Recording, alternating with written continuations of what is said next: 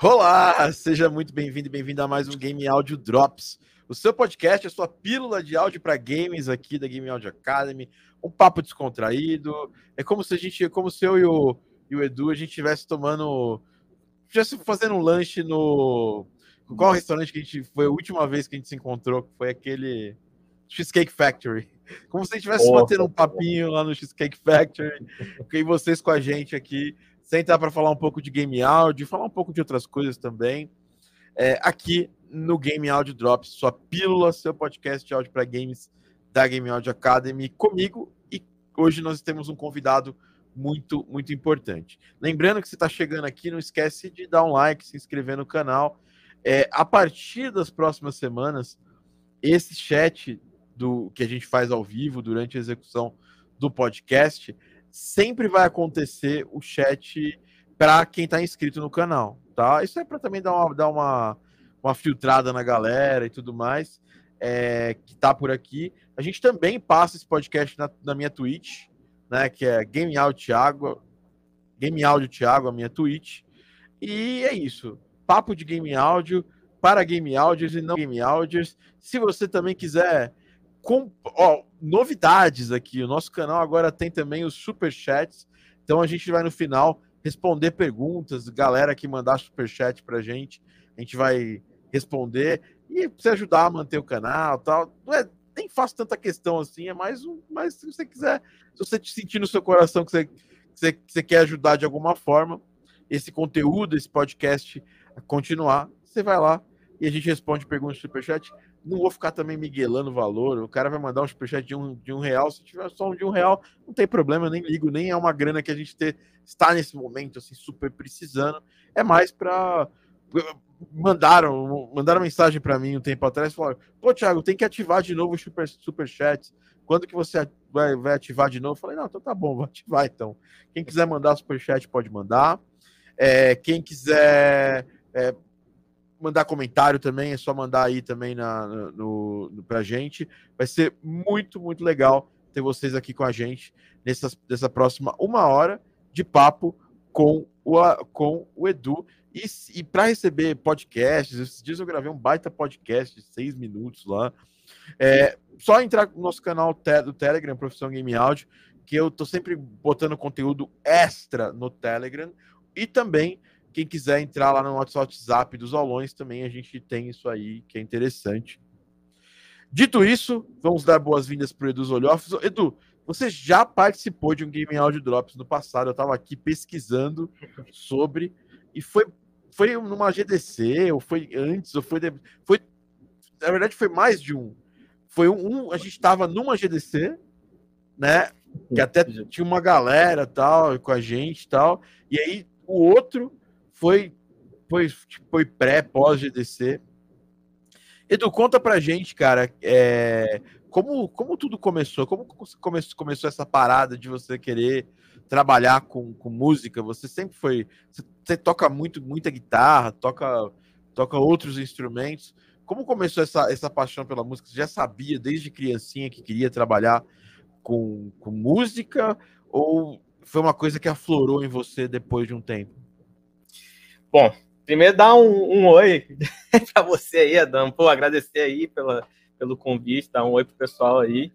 Felizão de estar aqui. E realmente, é o que você falou, não é a primeira vez. A gente teve aquela vez da GDC, e se eu não me engano, antes dessa vez da GDC, rolou uma vez na, na Game Soundcon. Quando eu tava na Game Soundcon, a gente fez um podcast rapidinho lá. Tava na casa da minha irmã, até, pode crer, até lembro. Pode crer. Pode crer. pois, né, vamos torcer aí para a pandemia permitir aí, a gente, quem sabe, né, estamos aí de novo. Porque, por saudade demais dos eventos, né, bicho? Pô, cara, esse ano, vai. esse ano, eu tô com a passagem, né? Tá? Minha passagem da GDC uhum. 2020, ela ainda existe, né?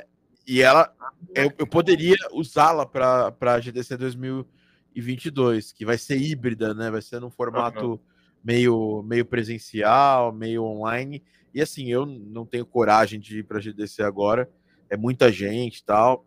E aí eu vou pegar minha passagem e vou visitar meu sócio lá, lá, lá em, em, Hamilton, que eu para não perder a passagem, só por causa disso, uhum. nem que eu esteja super querendo super viajar, mas eu tenho eu tenho uma passagem é, e, curioso nesse negócio da pandemia agora, ou você perde o dinheiro da passagem, ou você viaja. Então, agora as empresas, é, as empresas aéreas estão colocando a gente na parede por causa disso. Então, eu tenho uma viagem que vai acontecer, tipo, semana que vem para Fortaleza, que é uma viagem que eu comprei de aniversário de namoro de 2000, 2000, 2020 com a minha para eu viajar com a minha com a minha noiva, que nem era noiva na época, era namorada. e eu vou precisar fazer essa viagem é, de quatro dias tal. Eu vou tentar ficar o máximo possível no quarto tal para não fazer para não correr muito risco. E tem essa viagem para gringa que eu consegui a duras penas horas de papo com a decolar no, no telefone mudar ela que era, era São Paulo, São Francisco, Vancouver, né? Ah. Inclusive, inclusive Edu, nós, nós temos histórico junto aí de Vancouver, né? O Edu, você estudou lá, cara? Pô, estudei lá, eu fiz intercâmbio lá, da, da época do Ciência Sem Fronteiras ainda, né? Que eu, eu acabei estudando na Emily Carr, né? Que minha formação, na verdade, é designer, né? De designer gráfico. E aí eu fui para lá para uma escola que era de animação, né, cinema. Tinha umas matérias de áudio lá, mas, pô, acabou que funcionou bemzão, porque eu acabei virando o primeiro contato aí de, de, muita gente nesse sentido, que foi que deu uma alavancada massa nos projetos. Mas, esse, mas eu sinto esse seu drama aí do, do da passagem, eu tô nesse mesmo drama agora, porque eu comprei para GDC. Eu comprei em dezembro, morrendo de medo de que ia encarecer ah. tudo, e eu tava crente que, tipo, tava dando aliviada, né? Tipo, final do ano ali ainda não tinha dado essa a Omicron aí pesada, né? Aí eu falei, porra, melhor pegar logo, porque vai que depois encarece tudo, eu me arrependo. Aí agora eu fiquei nessa sinuca de bico, né? Tô com o ingresso na mão, com a passagem comprada e, tipo, caralho, não tem é, o ingresso resolver. você pode usar ele online, né? É, porque eu fui nas outras. Aliás, eu, eu, eu, eu e o Edu, a gente tinha um, a gente tinha um encontro marcado sempre a todas as GDCs, Pô, né? Toda GDC, a gente... Desde 2017, acho que a gente tá indo junto, velho. É, eu, eu vou desde 2015 sem parar.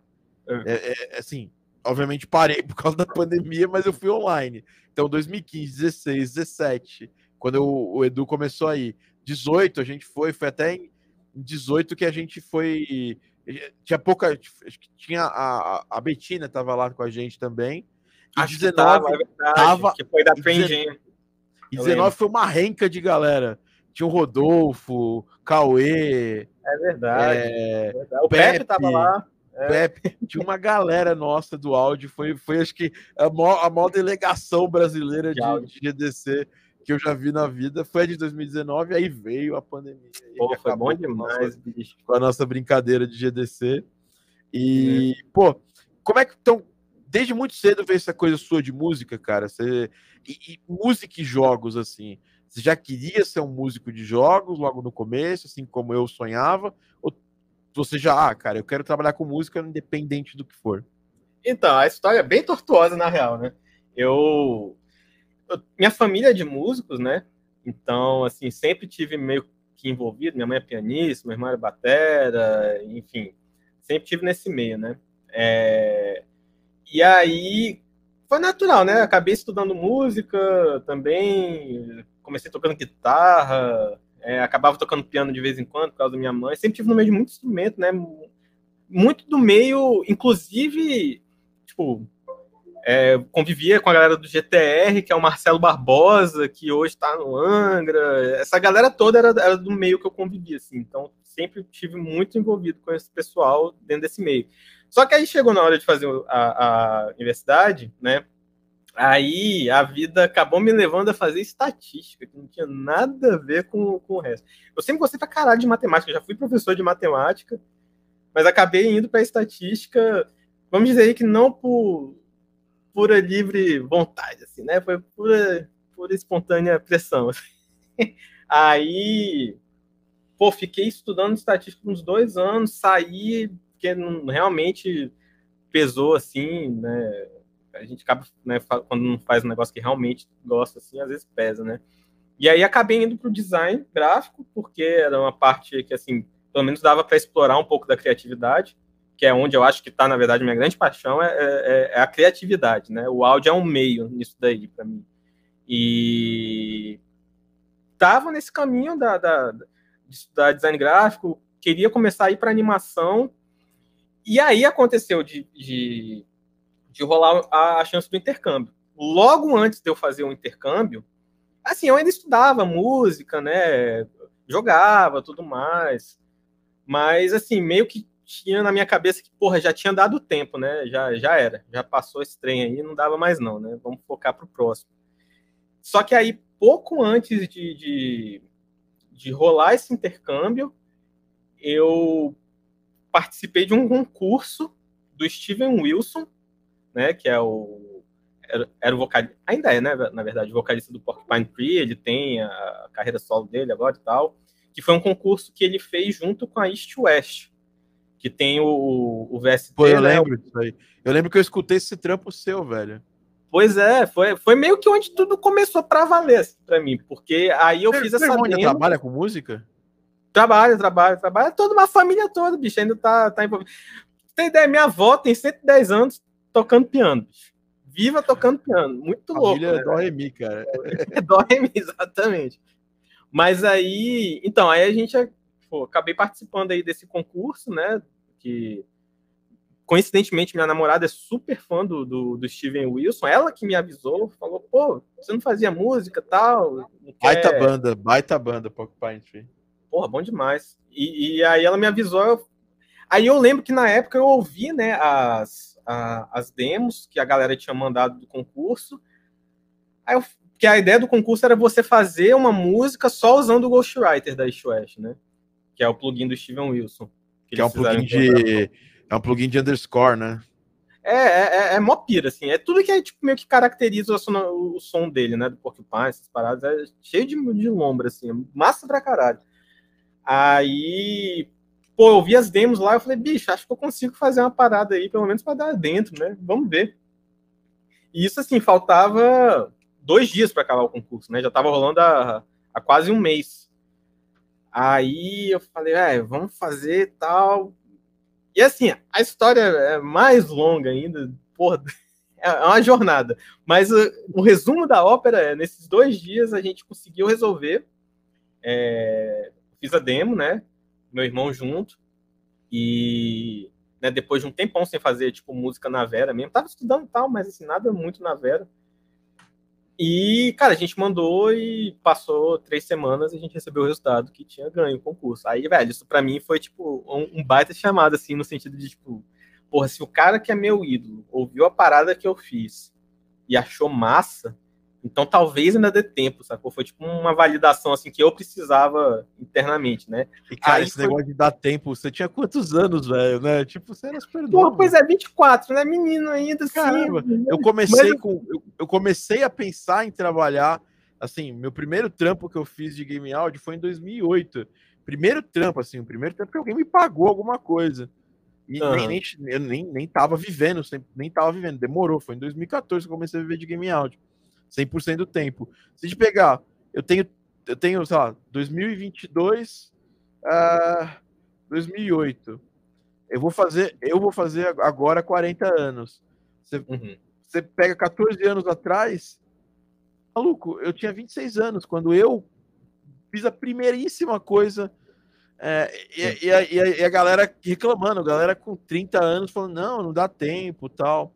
É, tem muita gente que começou mais tarde e, e, tem uma coisa, né? A gente vive numa época. Eu acho que isso é bem, bem da nossa época. Antigamente, nossos pais, acho que nossos avós, acho que não sei, eu não sei qual, qual, qual, qual, a profissão do seu pai, por exemplo, seu avô, uhum. mas tinha coisa assim: você tem uma profissão, você tem que morrer nessa profissão, você não pode é, ter uhum. outra profissão. E é uma, uma, um advento dessa nossa geração, principalmente, das próximas, é, que eu acho que vai ser cada vez mais comum, é você poder, sei lá, no meio da sua vida, você decide, ah, cara, não quero mais fazer isso, eu quero fazer outra coisa. E eu vejo, tem vários colegas, vários amigos que mudaram completamente de profissão é, durante, a, durante a carreira. O que você acha dessa, dessa parada? Você acha que é, realmente é uma, é uma coisa uma, muito da nossa geração? Sim, não, e, e, dá tempo hoje em dia, né? E, mas é, é, é, bem o que você falou, tipo, a galera mais das antigas tinha outra perspectiva, né? Tanto que, assim, muito do que me fez pensar que talvez não desse tempo ainda foi porque quando eu, eu, eu antes de entrar no design, eu cheguei a estudar para entrar na universidade fazendo música. Eu conversei com uma professora de, de violino do departamento, era uma búlgara, nunca esqueci, velho. Que ela, velho, ela olhou para mim e falou: velho, não dá tempo não. Seus ossos, não sei o que, já enrijeceu, deixa pra lá. Eu falei, porra! Aí super conservadora ela, né? Outra vibe, assim. Mas assim, que hoje eu, eu discordo completamente, sacou? Tipo, dá tempo total de fazer essas mudanças. Inclusive, a galera até brinca, né? De tipo, ah, eu vejo vídeo de a criança de 5 anos tocando pra caralho, não sei o quê. Eu passei a ter outra perspectiva, assim, de, pô, que massa que tem uma criança de 5 anos fazendo. Isso é sinal de que daqui a 5 anos, se eu começar hoje, dá para fazer. Sim. O moleque tá fazendo, Sim. né? Então vamos virar a mesa aí, né? Pensar na perspectiva positiva, né? Bom, você tá com quantos anos hoje? Se você quiser falar, obviamente, né? A gente esconde a idade. Eu Tô com 32. Recém-feito então, Super novo, né? E. Cara, então você já, já tá há muitos anos agora nessa, né? De trabalhar com áudio. É, ter mudado de estatística para áudio. Você mudou. Você, você, chegou a mudar o curso da faculdade ou trancou a faculdade e, e boas? Mudei. Então, eu fiquei uns dois anos, quase três na estatística. E aí eu fiquei dois anos meio que sem rumo um pouco. Eu não sabia direito que fim tomar, tanto que foi nesse daí que eu, ah, vou voltar para música e aí, né, acabei não voltando. É... Pra você ter ideia de como eu tava sem rumo, eu, eu meio que, caralho, vou fazer qualquer coisa que eu goste, né? Então, porque para mim, tipo, música naquele momento não era uma opção, né? Então, saindo da estatística, porra, eu estudei japonês por quatro anos, pra ter ideia. Eu foi a época que eu joguei Dota pra caralho. E eu jogava Dota nível quase profissional, tanto que a galera que eu jogava hoje tá nos torneios, no The International. Caraca, você podia, tá, você podia tá, ter virado. Já pensou? Game Audio e Pro Player, né? O cara que faz Porra, Audio. Designer, compositor e Pro Player de Dota. Pô, jogava muito, bicho. Então, eu tenho minhas 10 mil horas aí de Dota fácil.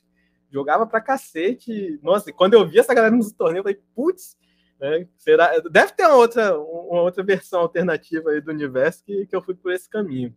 Mas. Não, mas então, aí acabei né, voltando, né, indo, voltando não, né, indo pro, pro design gráfico. E aí, quando rolou essa história do concurso, foi quando eu estava para fazer um intercâmbio, né? E aí, eu estava para ir para Vancouver e o, o, o, resultado do concurso foi logo antes.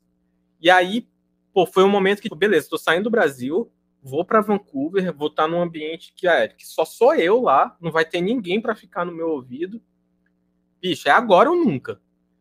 Vendi tudo que eu tinha no Brasil de equipamento, de qualquer coisa, Cara, cheguei lá, comprei o, o teclado que, que eu achei, o, o PC que deu, e beleza, tava estudando a parte de design gráfico, tanto que eu fiz matéria de animação, 2D, 3D, a, a, que assim foi massa por uma outra perspectiva, que me deu ideia de, de pô, é de time, né? Que coisas que são importantes para a gente também, né? A gente analisa a animação para fazer o som em cima, né? Então acabou que foi super válido fazer. Só que além disso, é, eu acabei, que aí foi uma coisa que eu não tinha antecipado, eu acabei virando o primeiro contato de muita gente que precisava de alguém para sonorizar um projeto. Porque se eu tô numa escola que a galera faz animação, que a galera faz filme, tipo, a galera precisa fazer, terminar os projetos, né, de, de final de semestre, ah, preciso de alguém para sonorizar. Quem que faz?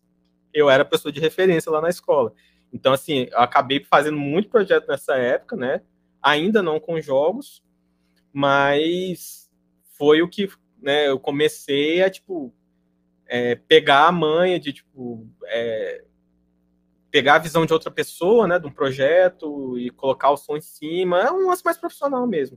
E aí logo depois que, que, que terminou o semestre, a escola conseguiu para mim, né, eu conversando com os professores, eles, não, a gente vai conseguir te alocar em jogos, porque aí eu já estava com tipo visualizando que não, beleza, não só dá para fazer a parte de áudio ainda, né? Tanto música quanto sound design, que pô, eu gosto de áudio como um todo assim. É, e aí eles conseguiram fazer essa ponte e aí eu peguei meu primeiro estágio lá trabalhando com jogos, né? É, e pô, fazendo a aí começou, né? Global Game Jam, foi inclusive nessa Global Game Jam que eu, eu troquei uma ideia com, com, com o Matthew da. Putz, eu esqueci o nome agora. Da, da Clay, né? O Matthew da Clay, a gente trocou uma ideia, né? Ele super uma pessoa, um cara que é, que é super é, é gente boa, né? É, eu lembro exatamente que um dos primeiros grupos que eu falei sobre áudio para games, que eu aprendi bastante, foi o Slack do, do, do de Game Audio, que até existe até hoje.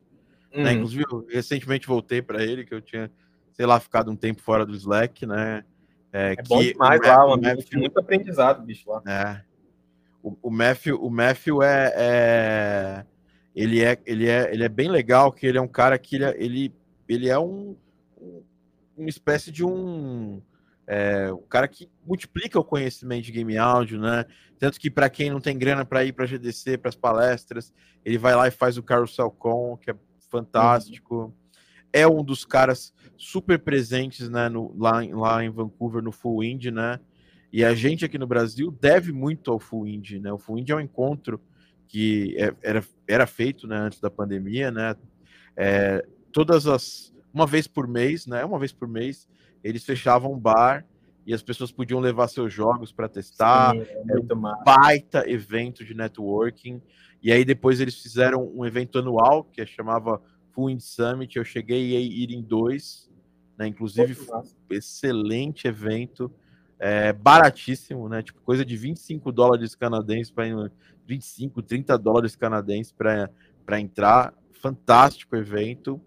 E, eh, cara, se tem alguém que vai ter o nomezinho escrito lá na história do game áudio, como, não só como um grande profissional, porque o Matthew é responsável por, por, por, por, por áudio de jogos fantásticos, como Don't Starve é, e vários outros jogos da Clay, é, mas também um cara que vai ficar marcado como um evangelista da nossa área. É, eu lembro, ó que legal, Edu, você falou do Matthew, né? Eu lembro que eu tava na primeira vez que eu fui para Vancouver da vida, né? Primeira de muitas, né? mal, mal sabia que foi mais ou menos em, 2000 e, em 2011, 2000, 2011 foi a primeira vez. E eu nem assim, eu já fazia algumas trilhas aqui de jogos, tal. Mas sabe quando você volta, cara, tudo que aconteceu depois desse ano foi fantástico assim para mim dentro, da, dentro dessa área. Porque eu eu pesquisei na internet onde eles faziam encontros e tal, e aí fui num Full Indie Summit. E na época eu conhecia a Amora e o Pedro, né? Que é, são é, artistas, né? E que é, trabalham na Extreme OK Games hoje, mas antigamente era, era a Mad é, tinha a Mad Makes Games, né? E, eles eram na época eles nem trabalhavam, é, as pessoas não trabalhavam juntas ainda, né? É, só eram amigas, né? E, e todos, todas as pessoas moravam numa, indie, numa, numa casa que eles chamavam de Indie House, né? Você já ouviu falar disso aí? É, déjà vu isso aí, né? É, é. Indie House. A galera fez em Brasília, né, também. É, exatamente. E aí eles fizeram a Indie House, eles moravam lá, é, todo mundo da mesma empresa, ou às vezes uma galera que passava um tempo lá. E aí eu conheci a Amor e o Pedro, e a Amor e o Pedro falaram para mim do, do, do Full Indie. E eu fui no Full Indie, conheci o Matthew. E ele me deu uma. Eu conheci o Leonard, Leonard Paul também, né? Que é um educador muito, muito bom na nossa área também. E aí conheci eles, sabe? Quando eu voltei para o Brasil, eu voltei outra pessoa, assim, sabe? Porque eu, eu voltei com um horizonte, porque eu sabia que tinha ali uma porrada de gente, porque conheci também o, o Kevin Regami, que é da Power Up. É, conheci muita gente na época, muita gente que, que, hoje trabalha, vive de áudio, né? O, uh, essa época... época... daí teve, tinha muita gente, você falando assim, eu tava até lembrando da, da, Global, da Global Game Jam de 2015. Na UBC, né? Eu participei é. na de 2014 lá. Pois é, mas essa época, porque assim, muito até da, da Tree of Audio lá, ela, eu acho que ela nasceu na de 2014, 2015 sim, deu uma florada, e, e muito da, da, das pessoas que estavam nessa de 2015, a galera tá até hoje. Eu não sei se foi coincidência, sei lá o que, que foi, mas eu sei que assim, foi uma época muito massa pra galera de áudio, né, pra games, e que foi uma galera que persistiu, né? Tem muita gente, pô, que eu sei que tá em empresas tem é, gente que tá fazendo Baldur's Gate 3, sacou? Tem. Não, não, é, é uma porrada de gente. Muita gente, muita gente, né? E só profissional foda, assim, né?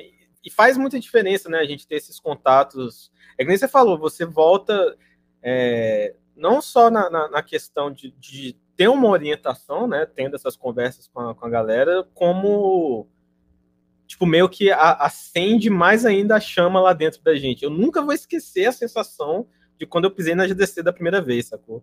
Por isso que eu acho evento, tipo. Eu lembro, eu, eu, inclusive eu lembro, porque a gente tava junto nesse dia, né? é, Nossa, cara, quando eu fui. Quando, e você foi num ano maravilhoso, 2017 tinha muita gente legal. Eu. E foi um ano muito bom para mim, porque foi o um ano que eu, que eu comecei a fazer trampo na Somatone que eu cheguei um uhum. pouco antes né, lá, lá tal. Fui na Blizzard, inclusive, visitar o meu, meu amigo, que hoje é meu parceiro de podcast, Profissão Games, o André, lá na Blizzard. O André, o Thiago Klaff, que é, é, conheci o, o, o, a galera de áudio, né? Eu já tinha trabalhado na Videogames Live na época com o, com o lead deles de áudio, né? E, ah. e, e assim, cara, foi uma a GDC é um encontro muito legal assim, né? Eu, eu tenho várias coisas contra, assim, o preço é muito proibitivo é. para pessoas do mundo inteiro. Eles não oferecem um suporte para países que os Estados Unidos têm um problema. Eu, eu assim, eu, eu acho que não deveria ser nos Estados Unidos por questão por toda essa questão de ser um país que dificulta muito a entrada das pessoas.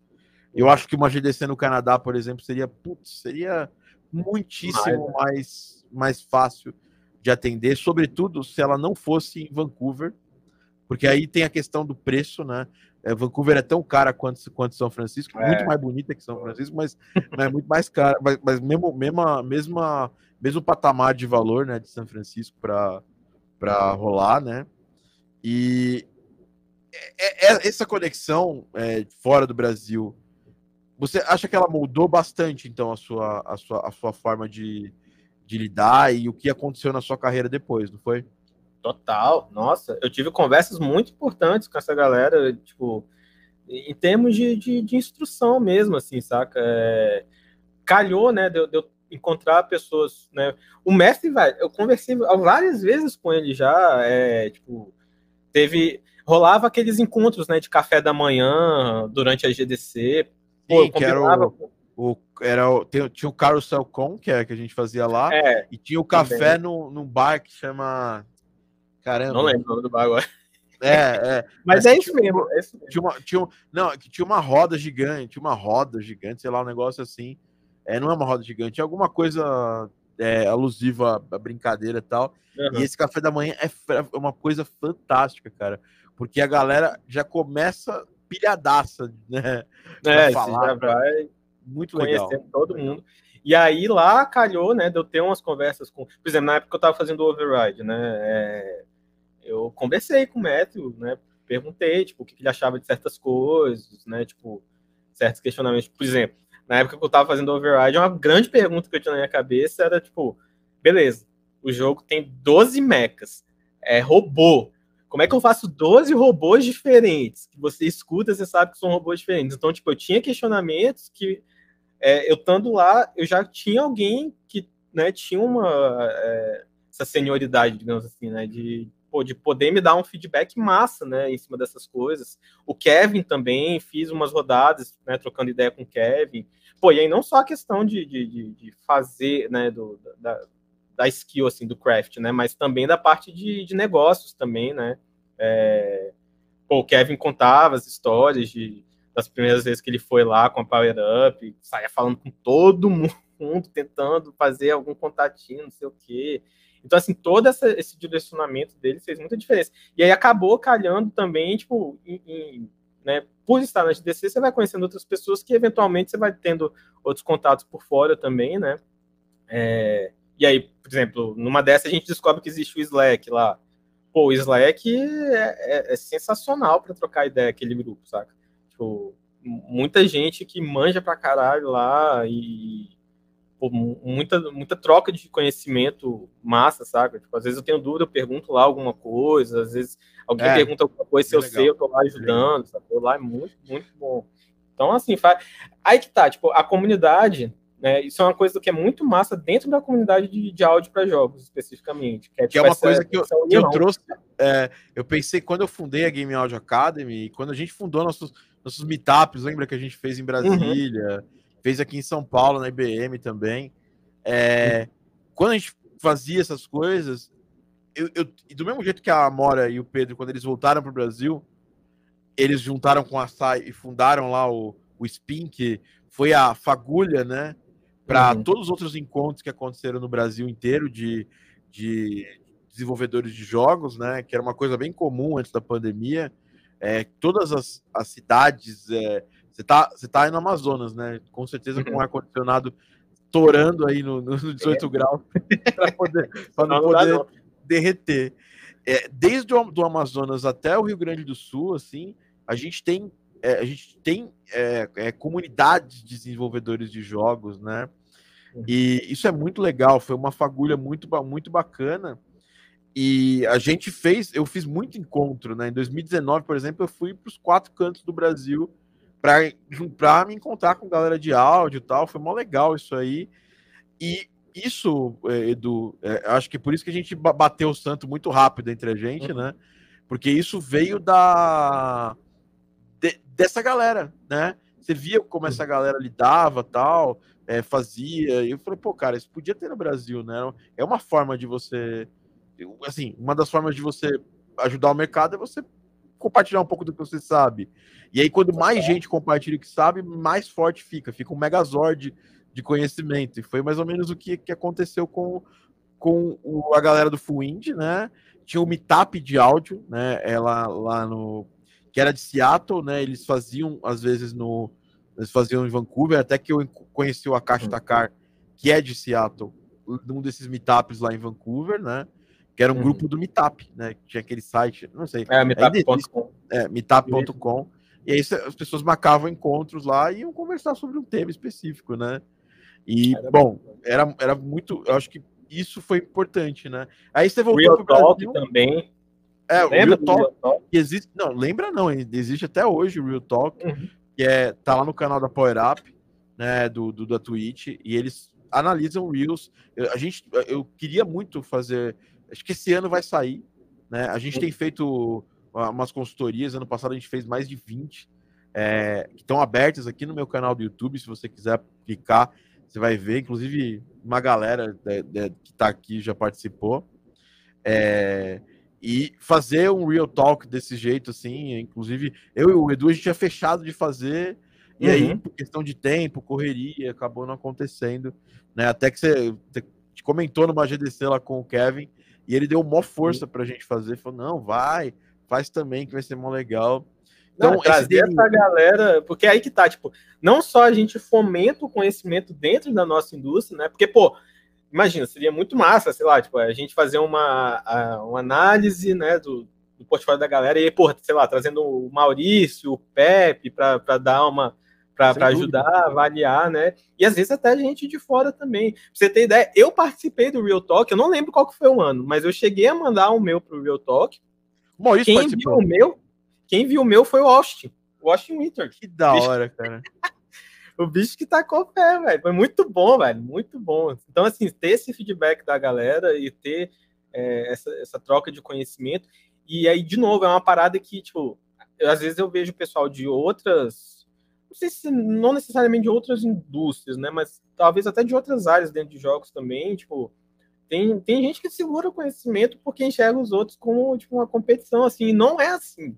É exatamente não. o contrário. Quanto mais você compartilha, nossa, é, é. bom demais, velho. Todo é, mundo aprendendo. É. Exatamente. É, esse, quando eu fundei a Game Audio Academy, foi com esse intuito.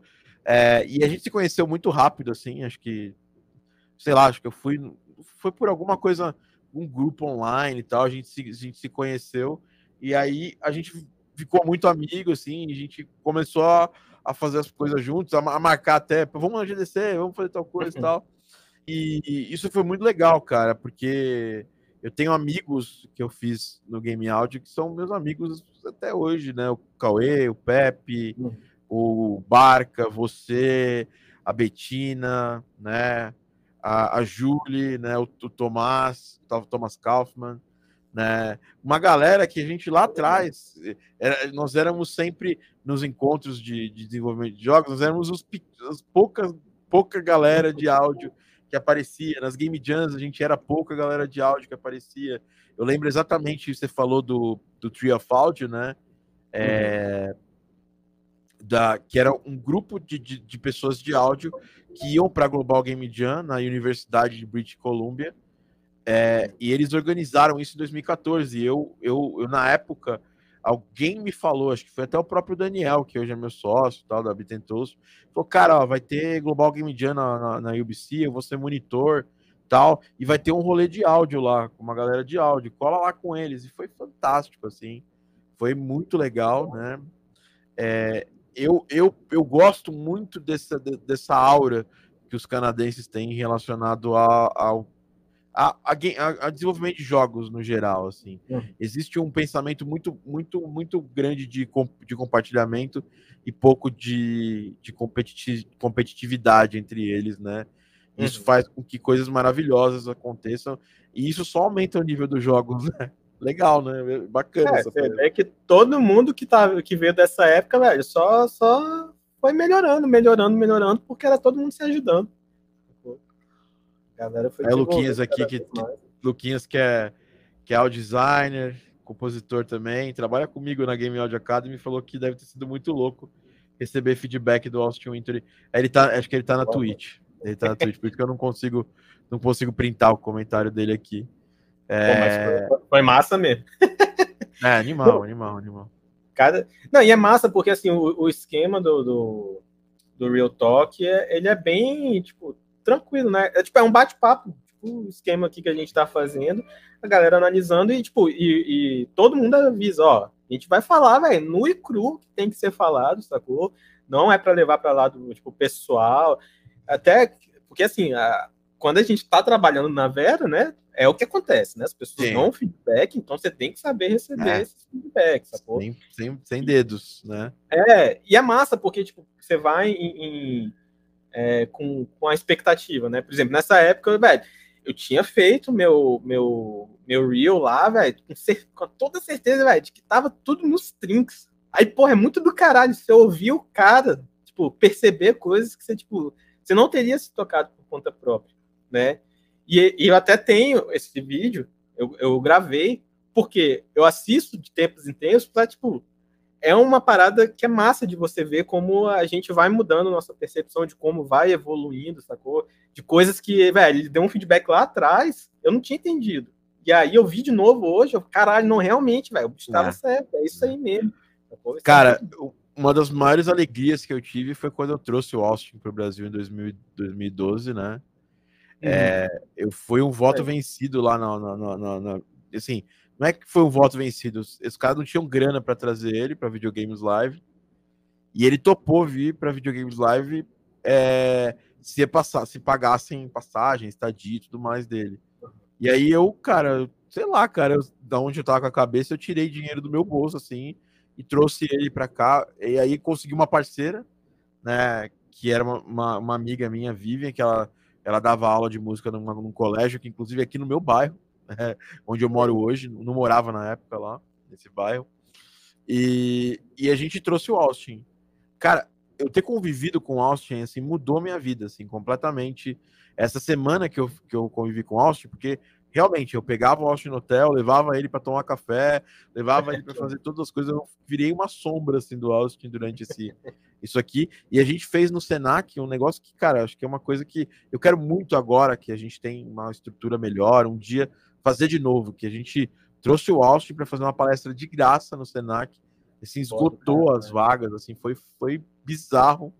Era uma palestra para 100 pessoas e a gente botou tipo umas 130 lá no Senac, porque não tinha, uma... galera, galera foi aparecendo, tudo Nada, mais. Né, e, e eu tive a oportunidade de, de ter o Austin me, me dando uma me dando muitas dicas, muitas, muitas coisas. Na época ele tinha acabado de fazer o Journey, ou seja, ele não era nem tão famoso assim na época, né? Assim, uhum. tinha acabado de estourar, né, pro, pro mercado. E é uma das pessoas que eu mais gosto de encontrar quando eu vou na GDC para conversar e tudo mais. Um cara fantástico, um, um, uma, uma pessoa maravilhosa e que me deu dicas que eu uso até hoje, principalmente naquela questão da gente, na minha época, todo mundo queria fazer estilo de, um estilo de música uhum. específico. Uhum. Eu todo lembro, mundo queria ser, fazer orquestração, fazer orquestração. Ele chegou para mim e, e, analisou meu portfólio e falou: "Porra, orquestral você vai ser só mais um, né?" Por exemplo, aí mostrou várias coisas eletrônicas que eu fazia e falou: "Isso aqui, cara, inclusive eu nem sei fazer." Então você vai ser muito mais especial se você deixar isso aflorar em você em vez de ficar é, querendo emular outras pessoas e só para agradar, é, que é uma coisa que o nosso mercado prova muito, né? Tem lugar para todo estilo de música em games, né? É. Você passa, você você, traba, você trabalhou, né, do é, trabalhou e trabalha na Samsung, né? É, trabalhou primeiro no, no, na Cydia, né, que era um, uma se eu falar alguma besteira, você me corrige, tá? que era, era, uma, era, uma, era uma, uma empresa de jogos, né? Era uma, uma desenvolvedora de jogos da Samsung. E aí depois a, a Black River, no caso. É, a Black River. Black River. Black River. A Cydia, a Cydia é onde você tá hoje, né? Isso, isso. É, é porque a o... Cydia, a Cydia, ela não faz só jogo, ela faz aplicativos e todas as outras coisas, né? Isso, é, é porque o, o, CID, ele é o, o, instituto, né, que ele é financiado pela Samsung, né, e aí tinha a Black River dentro, né, que é o, era o estúdio de desenvolvimento de jogos, que por muito tempo foi até focado em VR, né, é, e aí depois começou a abrir para console e tudo mais, e aí por estratégia, né, da, da, da própria empresa, né, eles mudaram uh, isso daí, né, e aí deixou de existir o, o departamento Black River, digamos assim, né, e aí ficou só sendo como o CIDIA, que é o instituto como um todo, né? Que é o Instituto de Pesquisa e Desenvolvimento e tal. Então, assim, acaba que acontece de tudo. Tipo, é produto é, gamificado para Samsung, às vezes é aplicativo, né? Então, assim, é, às vezes é pesquisa mesmo, sacou? Tipo, tem de tudo um pouco, assim, né? Que é muito massa. É muito massa. Todo dia é uma parada diferente para fazer, né? É, é muito louco. É, então, e, assim, e aí você. Aí, aí, aí deixou de existir a Black River mas você continuou aí é, fazendo. E aí você faz, faz de tudo, cara. Você faz música para música e áudio para para aplicativo, para user interface, é isso? É, é, tipo, de tudo um pouco, né? Assim, é, incluindo o jogo também, a gente tem, só que assim, óbvio, né? Focado para mobile e tal, e normalmente dentro da, das interfaces da própria Samsung, né? Então, por exemplo, você pega, sei lá, o Vamos fazer um paralelo aí, o metaverso. É como se a gente estivesse fazendo jogos pro metaverso, sacou? Tipo, é dentro dos produtos da Samsung. E aí é uma parada específica. E né, tem coisas fora disso também, né? É, por exemplo, a gente tem coisa que a gente já teve que fazer. É, no prédio aqui tem uma experiência em realidade aumentada, que é tipo você passando pela, pela floresta, não sei o quê. Então, tipo, a gente teve que construir o ambiente, pensar, né? É, na sonorização tudo mais. Então, assim, outra pegada já. Né? Então, são coisas distintas. E aí, assim, durante esse tempo, né, é, eu também sempre fui mantendo meu, meus próprios corres por fora, né? Então, assim. Sim, você, já, você já tinha vários corres por fora antes é. de, ir para Samsung. A galera do Override, é, a empresa do, que faz o Override, ela, ela, ela, ela, ela continua desenvolvendo Override para publisher teve uma publisher que comprou o Override, foi mais ou menos assim? Isso, isso. É porque eles. A Modus, né? Ela começou com uma publisher da. Que a empresa mesmo de Brasília era a Balance Inc., né? Aí a publisher era a Modus. E aí no final do Override 1, quase no final, na verdade. Ele, não, foi no final mesmo. Eles compraram, né? E aí virou Modus Brasil, virou um estúdio realmente de desenvolvimento né, da publisher. Caramba, e... que louco. É, muito, muito massa.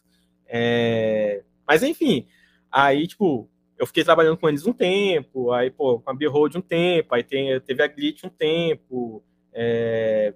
tem a Cise que tá fazendo o The Duck também. É... é um jogo muito, tem... muito bacana, né? Muito divertido, é. E, tipo, e aí, sei lá, eu tenho, por exemplo, um cliente na China, sacou? Então, assim, ainda fui mantendo meus cores até porque eu gosto de ter, de estar tá, né, tateando projetos que, né, que, por exemplo, agora ficando no Cydia, né, é, como o Cydia não está com esse foco para console agora, então, tipo, eu fico sem mexer dentro um console dentro do Cydia. Mas aí, para isso, eu faço os meus corres, né, para como forma de completar, tipo, beleza, o ADDuck está sendo desenvolvido, vai ter, né, outras plataformas, fora o PC. Aí tem o Brave, né? E aí, tipo, meio que vai, né, tentando equilibrar um pouco entre um e outro, né? Mas, sim, sim. né, é sempre uma coisa. É, é, que é, acho que é a, a coisa mais Inclusive, a, a Modus, ela é responsável, acho que, pelo publishing do, do Trine, né, cara? 4 agora, esse último Trine, né? Se eu não me engano. É. Cara, eles cresceram bastante, na real. Vez ou outra, é. tipo, eu dava umas passadas na GameStop, porque o, o, o Override saiu em 2018, se eu não me engano, no início de 2019. É, foi 2018, 2019. E. É, foi final de 2018. E aí, tipo, desde que lançou, né? pô, aí, sei lá, 2019, ia lá em São Francisco, alguma coisa assim, aí, pô, passava na GameStop, aí tava lá, os joguinhos da motos. Né? A gente acaba procurando essas coisas, né, depois que fica sabendo, né, da, das pubs que estão envolvidos com os nossos projetos. É bem massa ver a galera crescendo assim, né? Muito louco. E como é que como é que tá a sua equipe hoje? Você trabalha com mais gente hoje aí na aí na CID ou você é um, é um, é um time de um de, um, de uma pessoa só? o guerreiro solitário. então, a gente tinha. tinha, era tinha um Herman, não tinha? Tinha um é, Herman, tinha um Herman.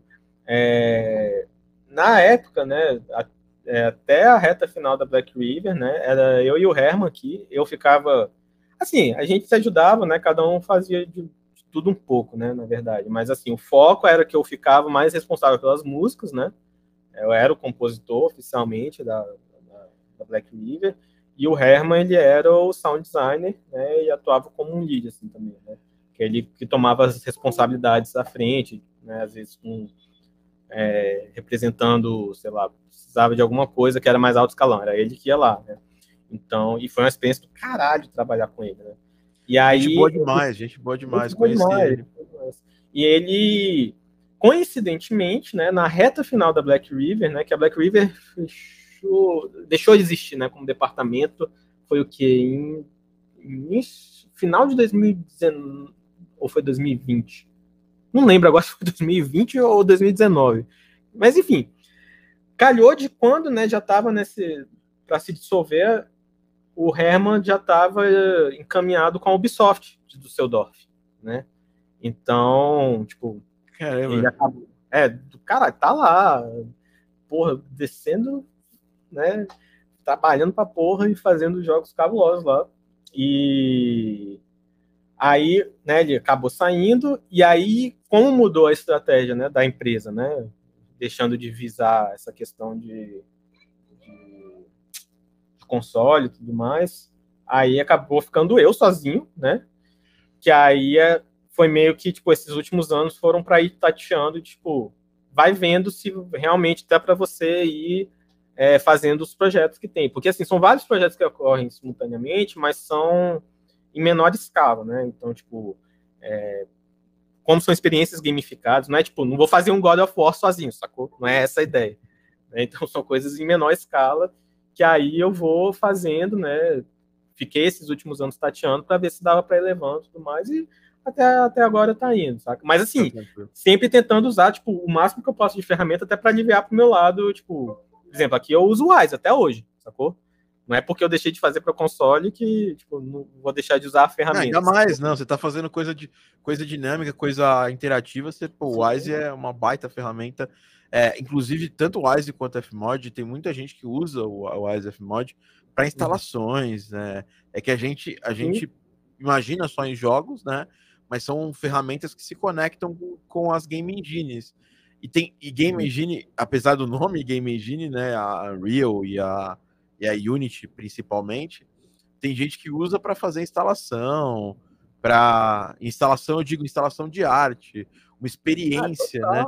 A, a, a, gente fez um jogo ano passado para um, um, um museu aqui de São Paulo, do, do Rio, na verdade, não é de São Paulo, que é uma experiência em realidade virtual, mas que tem é, é, coisas físicas acontecendo.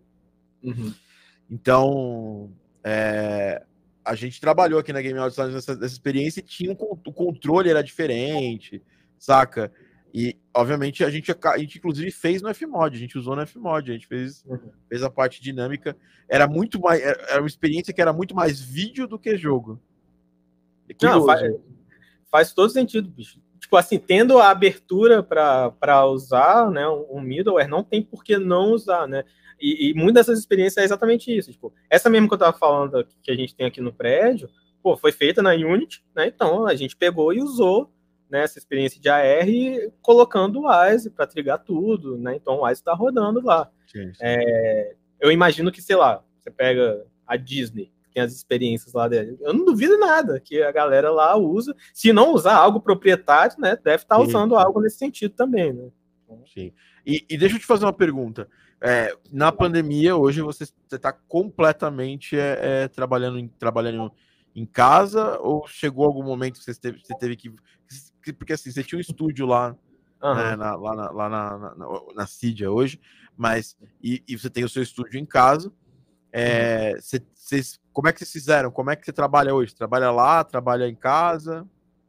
Então, foi meio que, que, que um híbrido, né? Assim, é, de início da pandemia, porque assim, como a empresa é grande, né, é, tem muita burocracia por trás, meu mal. Então, assim, tem certas tomadas de decisões que são lentas para acontecer, né? É diferente quando você tá, sei lá, com um time de 10 pessoas e, tipo, seu estúdio, indie, tipo, pô, você tem essa liberdade de reagir a certas coisas com mais facilidade, com mais dinamismo, né? Então, assim, por se tratar de uma empresa, pô, a empresa hoje tem o quê? 1.500 pessoas, 2.000 pessoas, então certas coisas são, são difíceis de, de ter uma reação rápida. Então, quando começou a pandemia, a gente demorou um pouquinho, né, para conseguir ir para home office, né? E, e, assim, eu tô em Manaus, né? Manaus foi um dos lugares mais metais, Nossa, assim, que, cara, que o bicho pegou foi, sinistro. Como é, como é que você passou por isso? Foi, foi, foi complicado aí? Velho, foi, foi sinistro, foi sinistro. É, assim, a gente vê casos de pessoas próximas que perderam pessoas, né? Porque todo drama de, tipo, aqui no, pô, o cemitério não tava conseguindo enterrar as pessoas, sacou? Aqui faltou oxigênio, foi, assim, foi uma loucura. E eu sei de casos, né, de pessoas próximas que passaram por todos esses perrengues, sacou? Então, assim, imagina, né, a gente fica não só o medo da gente, mas, caraca, a gente sente pelos outros também tudo que tá acontecendo, né? Pessoas do trabalho, amigos, tudo mais, que passaram por situações horríveis, né? E... Mas que, assim, hoje, né, graças a Deus, já, já deu uma uma melhorada, né? Mas ainda assim você vê que a pandemia não está sob controle ainda, né? Mas, enfim, aí, tipo, quando é, a coisa. Cara, quando... É, realmente, Amazonas foi foda. Não, foi sinistro, foi sinistro, foi sinistro. Aqui, não, e assim, eu não peguei até hoje, o que é um milagre. Um milagre. Eu não conheço ninguém aqui. Tá, mentira. Eu conheço um amigo meu, de todo mundo que eu conheço aqui, que do Amazonas, que não pegou. Eu e assim, um talvez daí, tenha pego Ronaldo, que o Ronaldo, né? Ronaldo, que trabalhava aí na, na eu acho que ele pegou, mas eu não, não lembro eu, quando. Eu acho que ele pegou, eu acho que ele pegou também. Mas assim, é, tipo, foi para todo lado, né? E, e, todo mundo preocupadíssimo e tal. E, enfim, depois de um tempo, né, a gente conseguiu para o home office. Aí teve a primeira queda, né? Fechou o primeiro ciclo da pandemia. Aí eles falaram, não, vamos voltar pro estúdio. Cara, aí deu tipo duas semanas, sei lá, não sei se foi duas semanas ou dois meses, mas foi rápido assim o intervalo. Aí, pô, estourou os casos de novo. Aí, caraca, beleza, todo mundo para casa de novo. Aí, depois que teve essa volta, né? Porque assim, é muito difícil, tipo, é, quando você tem a estrutura física lá, pô, para tirar equipamento, né? Sim, sim, sim. É, é uma trabalheira. Você sim. tinha, você tinha é, já um. Isso era normal, né? Da, da, gente ter um estúdio em casa, porque. Uhum cara, quem, quem com quem trabalha com, com música, né, não é, consegue desligar, é, é, mesmo que tendo um estúdio pronto para trabalhar fora de casa. Eu, eu tentei uma época montar um estúdio fora da minha casa, né? É, era na mesma rua da casa que eu morava. E aí o que, que acabava acontecendo? Eu tinha mais estúdio em casa do que fora de casa. e e acabei, acabei entregando a casa. Eu falei, ah, cara, não, não vai dar certo. Vai ter que vou melhor ficar em casa. É, você já é, tinha estrutura em casa? Então, eu fui trazendo aos poucos, né? Por sorte, na época que estourou a pandemia, porque assim, eu morava em Brasília, né? Então, muito do que eu tinha estava em Brasília, né? E aí, por sorte, eu viajei muito depois que eu mudei para Manaus, né? Esse período entre 2018 e 2020. eu viajei bastante, sempre trazendo equipamento, sempre trazendo equipamento, né? Toda viagem que eu fazia, eu trazia um pouquinho de equipamento. E aí, por sorte, quando estourou a pandemia, eu já tinha bastante coisa aqui em casa, né? Já estava bem servido, assim. E mas assim, eu também pude trazer equipamentos que a gente tinha lá dentro do estúdio, né? É... E, e, pude deixar aqui, né? Só que, assim, é, toda vez que tinha que levar de volta alguma coisa assim, era um procedimento muito chato. Então, quando aconteceu da gente faz, voltar para o home office pela segunda vez, aí eles falaram, não, beleza, vamos realmente esperar a pandemia dar uma, né, uma controlada considerável, né, passar a parte de vacinação tudo mais, que aí a gente começa a votar. Aí agora, o que, que aconteceu? É, a, é, a gente começou a voltar para o prédio, só que no modelo híbrido, né? Trabalhando três dias lá local e dois dias em casa. Só que no meu caso especificamente, é, a gente mudou, na, na, verdade, além disso, houve uma mudança de prédio, de onde a gente estava antes. Então, tipo, foi reconstruído todo o ambiente, né? E aí estão reconstruindo o estúdio. Não está feito ainda, não está pronto. Então, por isso que eu ainda estou de home office. Mas a ideia é que daqui a um tempo, né, o estúdio esteja feito, né, é, e aí eu volte a fazer esse modelo híbrido. Mas que assim, é mais porque é uma obrigação, porque em termos de estar de, de, de tá confortável no ambiente que eu tô, bicho, aqui eu sou bem servido demais. Eu peguei o apartamento cru, nu aqui e montei tudo, velho. Parte de acústica toda, peguei para estudar, fazer os cálculos, o que, que eu precisava de painel, gramatura Sim. do painel. Nossa, foi, foi uma pira.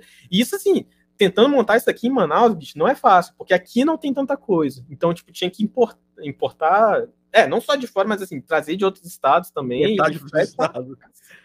sacou? Pô, é, pra trazer é. painel pra cá, nossa senhora, foi um sofrimento. Mas assim, depois de dois anos nesse negócio, né, de montar, montar, montar, montar, hoje eu tô, velho, tipo, feliz da vida aqui, montei tudo que eu precisava. Eu hoje eu não, tipo, eu não tenho necessidade, assim, de, de correr mais atrás de nada nesse sentido de equipamento. Estou super feliz com o que eu tenho e, e, e dá para eu trabalhar tranquilamente aqui, tipo, estando em casa. Não, não é porque é, é home que, que deixou de ser um estúdio massa, saca? Eu realmente peguei para montar aqui e fazer um, um lugar que eu possa tipo, chipar as coisas com tranquilidade, sabe? E, pô, é bom demais, né? Você tá em é. casa, poder trabalhar com essa tranquilidade é, eu, eu me considero muito privilegiado nesse sentido. Ah, né? eu, eu amo trabalhar em. Eu, eu, eu, eu, acho que só. Eu não posso falar nunca, porque pode mudar, sabe? Posso, sei lá, ter uma equipe de muitas pessoas trabalhando comigo, mas eu não vejo hoje eu tendo um estúdio fora de casa, assim. É, é, é muito, cara, é muito cômodo, né? Ao mesmo tempo que é cômodo, você precisa se organizar, porque é, tem, tem épocas que você vive no seu ambiente de trabalho Ainda Total. mais agora, não sei se você tá. Não sei se você tá morando sozinho, tá morando com, com, a, com a sua. com a minha namorada. Com a sua namorada, né? A Gadiana, né? Uhum. É, e eu, eu, eu morei sozinho durante muitos anos, né? Você, quando você me conheceu, eu morava sozinho, tinha, tinha me separado, recém-separado, e fiquei um bom tempo solteiro. E desde a pandemia, né, eu moro com a minha, com a minha noiva. Uhum. E, e assim, eu tive que aprender a me organizar, ter uma agenda de horários onde eu posso trabalhar. Por exemplo, passou das 21 aqui, é um problema eu ficar trabalhando. Hum, Entendeu por quê? Porque tem, preciso, estar com a, preciso estar junto com a minha. Com a, ah, é, é também. Com a, com a minha noiva, preciso ajudar as, é, as coisas que precisam acontecer aqui e tudo mais. Então, tem, é bom do ponto de vista da praticidade, mas é muito ruim do ponto de vista de a gente não ter limites, né? É, é... E aí, você, e aí você, você fala, ah, porque eu posso fazer trabalhar pra caramba. E uma coisa que eu quero te perguntar, né, é sua opinião sobre esse assunto, que assim, uma das coisas que eu mais vi depois desse tempo em que eu fiquei me desgastando pra caramba é que eu era muito menos produtivo quando eu ficava muito mais tempo no estúdio. Você acha que você concorda com isso? Você acha que, que é desse jeito? Como é que você se organiza já que você trabalha num, num ambiente de empresa e provavelmente vocês usam metodologias e, e, e ferramentas para controlar os projetos, como é que você se organiza mesmo trabalhando de casa? Então, por muito tempo eu não me organizei. Isso foi um problema. E a vida ensina rápido quando a gente faz esse tipo de essas erra nesse sentido, né? Porque você tem que pelo menos ter na sua cabeça os momentos distintos de tipo, beleza, estou trabalhando e não estou trabalhando, né? É, faz muita diferença isso, tipo, que assim, quando, quando, quando eu comecei a, a entrar de vez na, né, com game áudio, que as coisas foram começando a engatar, a gente entra numa frenese. De, tipo, velho, tô fazendo projeto, porra, apareceu outro, porra, bora fazer outro, apareceu outro, vamos fazer outro, tal, não sei o que. A gente dá um jeito. Vai fazendo, vai balanceando tal, né? Eu, pelo menos, fui assim, nossa, ainda mais vindo dessa sensação de que eu tava muito atrasado, né? Tipo, que eu tinha demorado muito para começar. Eu ficava nessa pira de que, velho, tem que fazer a parada acontecer pra caralho o tempo todo, 24-7, e não pode parar. E assim, é, é, a gente vai vendo o custo disso à medida que, que o tempo vai passando, né? E, e é no corpo da gente, nos relacionamentos, na mente. Então, assim, ter esse, esse equilíbrio, essa disciplina, né, de saber são coisas que a gente vai aprendendo, né? Às vezes até lá, é difícil até pensar em pessoas de desenvolvimento de jogos que não passaram por isso daí, né? Talvez seja até um ciclo que muita gente acaba passando, né? De você se forçar a trabalhar pra caralho, porque tem que fazer muita coisa, tem que estar tá fazendo muita coisa o tempo todo, não sei o que, não sei o que. Mas que, assim, à medida que a gente vai amadurecendo, a gente vai vendo que também não é por aí. Porque você ter esse intervalo, ter essas pausas, ter um momento de trabalho, ter um momento de estudo separado, um momento de descanso, a mente da gente precisa. Porque a gente consegue fazer muita coisa, mas a gente não consegue fazer o melhor que a gente conseguiria fazer quando a gente está nessa pira, de fazer tudo ao mesmo tempo, o mais rápido possível. Então, assim, eu demorei muito tempo para perceber isso, né, para de fato entender a necessidade de ter essa separação das coisas, e, pô, quando eu entendi, né, que foi, sei lá, foi de um ano para cá, foi até não tem tanto tempo, né, que finalmente entrou na minha cabeça, nossa, é, é muito melhor viver assim, saca? Tipo, hoje eu, bicho, final de semana é final de semana, sacou? A não ser que seja, véio, uma emergência, é. algo assim, totalmente emergencial. Cara, assim. deu horário, pô, sei lá, se eu comecei a trabalhar às 8 horas da manhã, né? E, porra, deu seis da tarde. Velho, deu, deu, sacou? Ah, ficou faltando fazer tal coisa, é. Não, não vou ferrar minha cabeça, sacou? Deu, você errou, sabe? Porque aí que tá, você força, no dia seguinte você é cobrado, sacou? Tipo, se eu trabalhar seis horas a mais hoje, eu vou acordar amanhã fudido. Eu tenho certeza total. E aí o resto do meu dia vai ser uma bosta, saca? E se eu forçar esse dia, porra, depois vai ser pior ainda. E assim, e vai desgastando a cabeça, e aí chega um momento que, velho, você até fica, tipo, fazendo as coisas meio que assim, pô, beleza, tô entregando, mas, porra, queria estar tá fazendo, mas minha cabeça queria estar tá fazendo melhor, mais legal, mas minha cabeça não tá acompanhando, sabe? Então, assim, a gente tem essas limitações e é importante saber. E, e são coisas que muitas vezes a gente acaba aprendendo na, na, porrada, assim, né? Porque por mais que às vezes as pessoas digam, velho, a gente até sentir, né? É, quando chega no limite da gente mesmo, tipo, do que é saudável, do que não é, é e o corpo da gente começa a reclamar. Eu, velho, eu comecei, meu, meu joelho começou a dar pau depois de um tempo, porque eu comecei Sim. a descontrolar a alimentação, comecei a sentir o joelho. É, dormindo, tendo palpitação. Mesma coisa aqui também, velho. É, esse ano foi, é, para mim, é o, é o divisor, assim, porque eu, eu e você, a gente tava naquele modelo modelo fitness, eu, eu correndo, você, você com a dieta low carb, e aí isso aí quando a gente ia para GDC lá em 2017 e tal, 2018, uhum. 2019. Aí, cara, veio 2019 já comecei a, a, a, a zoar já. É, já. E assim, cara, eu tô numa, numa, numa, numa fase, e quem me acompanha no, no, no Instagram, quem me acompanha também no, até no, no, TikTok eu posto mais isso, né? Porque é uma rede mais voltada para. Eu, eu, tento manter o Instagram para coisas mais profissionais e o TikTok para postar coisas mais pessoais tal. E assim, eu fui, eu, eu fui no. Eu fui, meu, tipo, eu tava. Eu tô numa situação de, de, de que eu preciso emagrecer mais, bastante, pra, pra, porque eu tô com problema nas costas, eu não tava aguentando andar no, no final do ano passado. Agora, por sorte, eu já melhorei bastante e tô começando a. tô podendo voltar a andar normalmente. E isso cobra, cara. Porque pessoas sempre falam, né?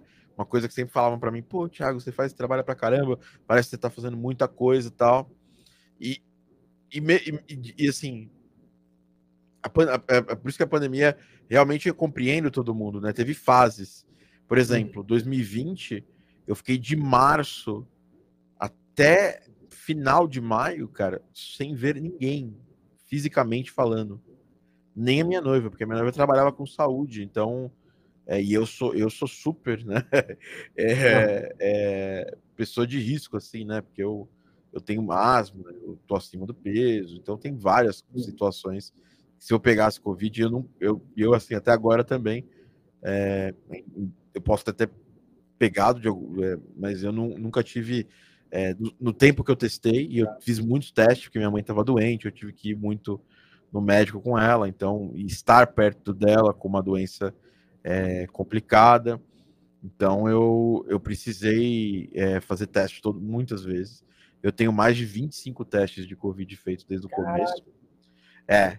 é essa semana, última semana que eu, que eu tive que resolver umas coisas em BH, eu já fiz três testes. Eu fiz um antes de ir, eu fiz outro lá e fiz um aqui. então, assim, galera do laboratório já me conhece. Isso também já tá. Cara, é horrível. Assim, não, não me acostumei.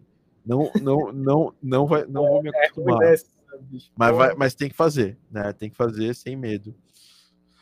E eu, eu tive picos, né? Então, nessa fase que eu fiquei sozinho, eu, eu fui super produtivo de trabalho, mas a minha, a, a minha saúde mental foi, foi embora.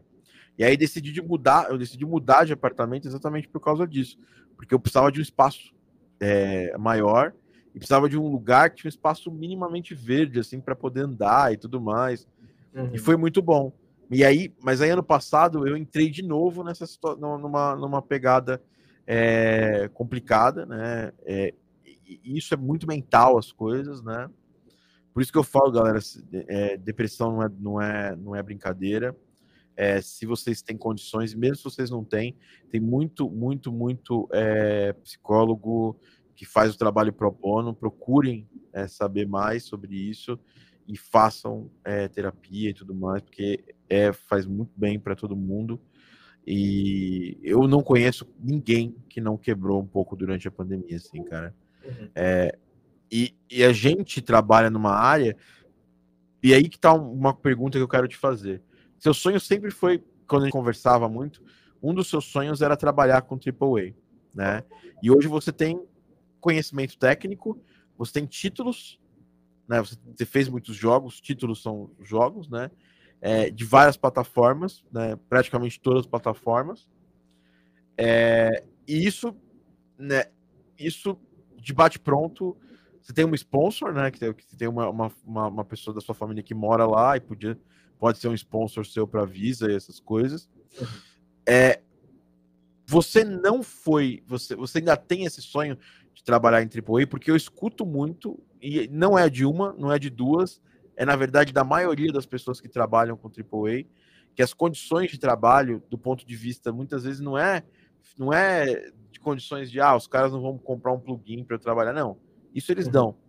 Mas do ponto de vista do, do tipo de projeto, e do tipo de esforço mental que tem é, e de tratamento que você tem por, por parte dos seus pares e dos seus dos seus chefes em projetos AAA. Isso aí, se você fizer uma pesquisa simples na internet, você vai achar muitas pessoas reclamando, né? De uhum. como as coisas se desenvolvem na, nesse mercado. Eu, por exemplo, eu perdi muito dessa vontade durante o, o percurso, né? Uhum. É, você ainda tem essa vontade? Então, é complicado, porque é. eu tinha pra caralho, pra caralho, eu tinha uma vontade muito forte, assim, de tipo, beleza, quero ter essa experiência do AAA. Querer ter a experiência, ainda eu gostaria, mas hoje eu já não tenho, tipo, se não rolar, ou então, tipo, é, sei lá, se a vida não me levar para lá, eu também acho que eu não me importaria tanto. Porque é mais um lance de, tipo, é, é literalmente, tipo, é querer ter a experiência de estar num, num ambiente de desenvolvimento que você vê, sei lá, pega um Call of Duty da vida. Você vai ver ali o máximo de, de um ISE trabalhando, o máximo de, tipo, de uma equipe, de estrutura. Você vai ver muitos máximos ali, né? É, que, que é difícil de você emular em outras situações que não sejam nesses AAAs, né?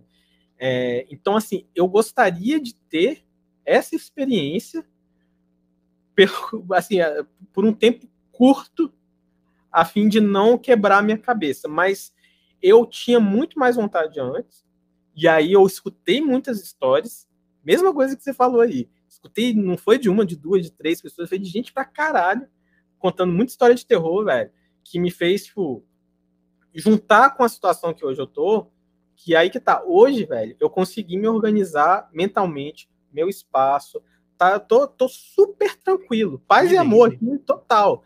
Então, assim, tem uma chaminha lá dentro que, porra, eu queria ter essa experiência. Mas, por outro lado, velho, eu não sei até que ponto também compensa. Hoje, eu sou uma pessoa, por exemplo, que, velho, eu quero ter tempo de fazer minhas coisas. Eu lá atrás, a pira até de trabalhar com game audio e tudo mais, era, porra, tá fazendo projeto é, de, de, né, de várias equipes, não sei o quê. Eu passei por um ciclo, velho, para mim foi do caralho, né? Trabalhar com um monte de empresa que, pô, sempre gostei muito do, dos jogos, é, enfim, construí um caminho nesses últimos anos que, porra, eu fiquei feliz, sacou? Tipo, me, me deixou realizado em muitos aspectos. E, tipo, hoje, do jeito que eu tô, com a estrutura que eu tô, no momento que eu tô, tipo, de ter até tido né, esse lance da disciplina física, mental, de começar a ter esse controle, de separar as coisas, chegou num momento que, tipo, tô relax, assim, fazendo as coisas equilibradas, e, é, e aí que tá, é, tipo, é, a gente sabe que é fácil sair disso, né? Então, assim, meu foco hoje é, é tipo, tá nesse equilíbrio da vida, que, tipo, porra, tenho meus, meu exercício de manhã, tô fazendo massa, é, pô, consigo estudar, né? Tô, por exemplo, tô fazendo as certificações do né? Que por mais que eu tenha mexido, não, nunca peguei a certificação lá e aí calhou da, da, da empresa é, custear isso, né? Então, pô, tô fazendo certificações, ou seja, estou estudando a parada, né? Por mais que eu já tenha experiência com a ferramenta. É, jogo, né? Voltei a jogar coisa que muita gente que, que, que é do, do, ramo acaba não fazendo mais. Você vê que desenvolvedor é, eu pergunta pra galera se você tá jogando é. alguma coisa. Pô, é, não jogo é. muita coisa há muito tempo, sabe? É muito comum você ouvir essa resposta. Não, eu, eu também, eu também tô fazendo, eu também, é, esse tempo, assim, é, de final de dezembro para final de janeiro, eu, eu dei, uma, dei uma tirada de pé, assim. Uhum uma das coisas que eu fiz pazes foi também de jogar, sabe? Jogar por prazer. Bom demais, é, é, é muito voltar. bom, né? E, e cara, por, por exemplo, agora acabei de ler aqui, velho, na nossa área, né? Já teve todo o caso do compositor lá do, do Skyrim, né? Que uhum. teve um caso de, de, de, de abuso, né? E, e, acabei de ler aqui é, um post do Twitter do Matt Allen. Eu vou ler, eu, eu, eu não vou obviamente, é, é, falar muito disso porque eu não li o suficiente para poder dar uma opinião. Mas, cara, caso, é, caso de sexual assault e, é, além disso, manipulação, abuso é, de poder, cara, foda, velho. É muito é, pesado, cara, isso. De, terror, de ambiente tóxico, tudo de ruim, velho. É foda. É foda. Aí, pô, quebra a magia um pouco, né? Você vê, a própria, pô, a própria Blizzard, velho, que é, é, é, um lugar que eu tinha um carinho imenso de olhar. O, Nossa, cara, o meu carinho também deu uma bela uma caída, porque. Porra, muito é, muita. E, e, o pior é o seguinte: uma coisa que eu, que eu vejo, e eu, eu, eu, eu, eu tenho que me colocar como culpado também disso, porque a gente vê as coisas acontecendo, pessoas claramente fazendo isso, e e as pessoas da área, essa é uma coisa, eu já tive, já me arrumei muito mais treta do que eu, hoje eu tô numa fase um pouco mais paz e amor, até por causa da, de, de, da, de paz de espírito, de uma coisa da, de é, saúde mental, né? É, mas uma das coisas que eu mais eu vejo na nossa área é que tem alguém fazendo algo muito grave, né? É, é, desse, desse nível e as pessoas não se posicionam. E aí a pessoa continua fazendo. E aí, e aí e, e foi, esse, foi esse o caso da Blizzard, foi esse, esse outro caso que eu tô lendo aqui. É... Enfim, cara, pesadíssimas situações, né? Coisas que, pô. É... E, e a coisa que a gente precisa em algum momento mudar isso aí, cara. E se é, uma das coisas que as pessoas mais falam, né? Como que muda? Tem que expor essa situação, tem que falar. Eu, por exemplo, aqui estou falando sobre isso exatamente para uhum. para gente que trabalha com áudio ter essa noção, né? De que, velho, tem que pensar mil por cento você, homem, branco, hétero, cis, é, antes de sair por aí merdalhando por, por, pelo mundo. É, é a realidade, a gente precisa começar a ter essa, essa visão um pouco mais é, de assumir a nossa culpa na situação, né? Que é, que é, que é e que temos a culpa, né? E tentar melhorar, né? E não só melhorar, porque uma coisa é muito, muito, muito verdade. Eu tenho é, lido, conversado muito com pessoas, direto a, a, a Dani fala com, comigo lá no, nos nossos grupos, Dani Serrano, Mendes e tal, sempre estão falando isso com a gente.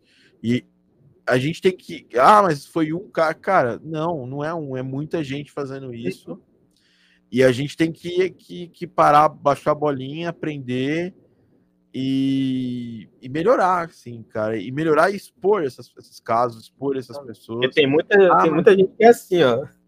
É, é, não. É porque cria é, trabalhar no mercado de games é uma coisa que, cara, eu amo trabalhar com jogos, eu amo trabalhar com game áudio.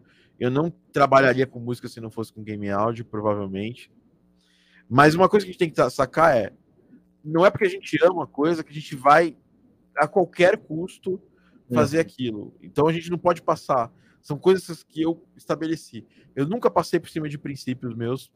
É, é uma, sempre foi uma coisa muito forte na minha, na, no meu DNA como, como, como profissional.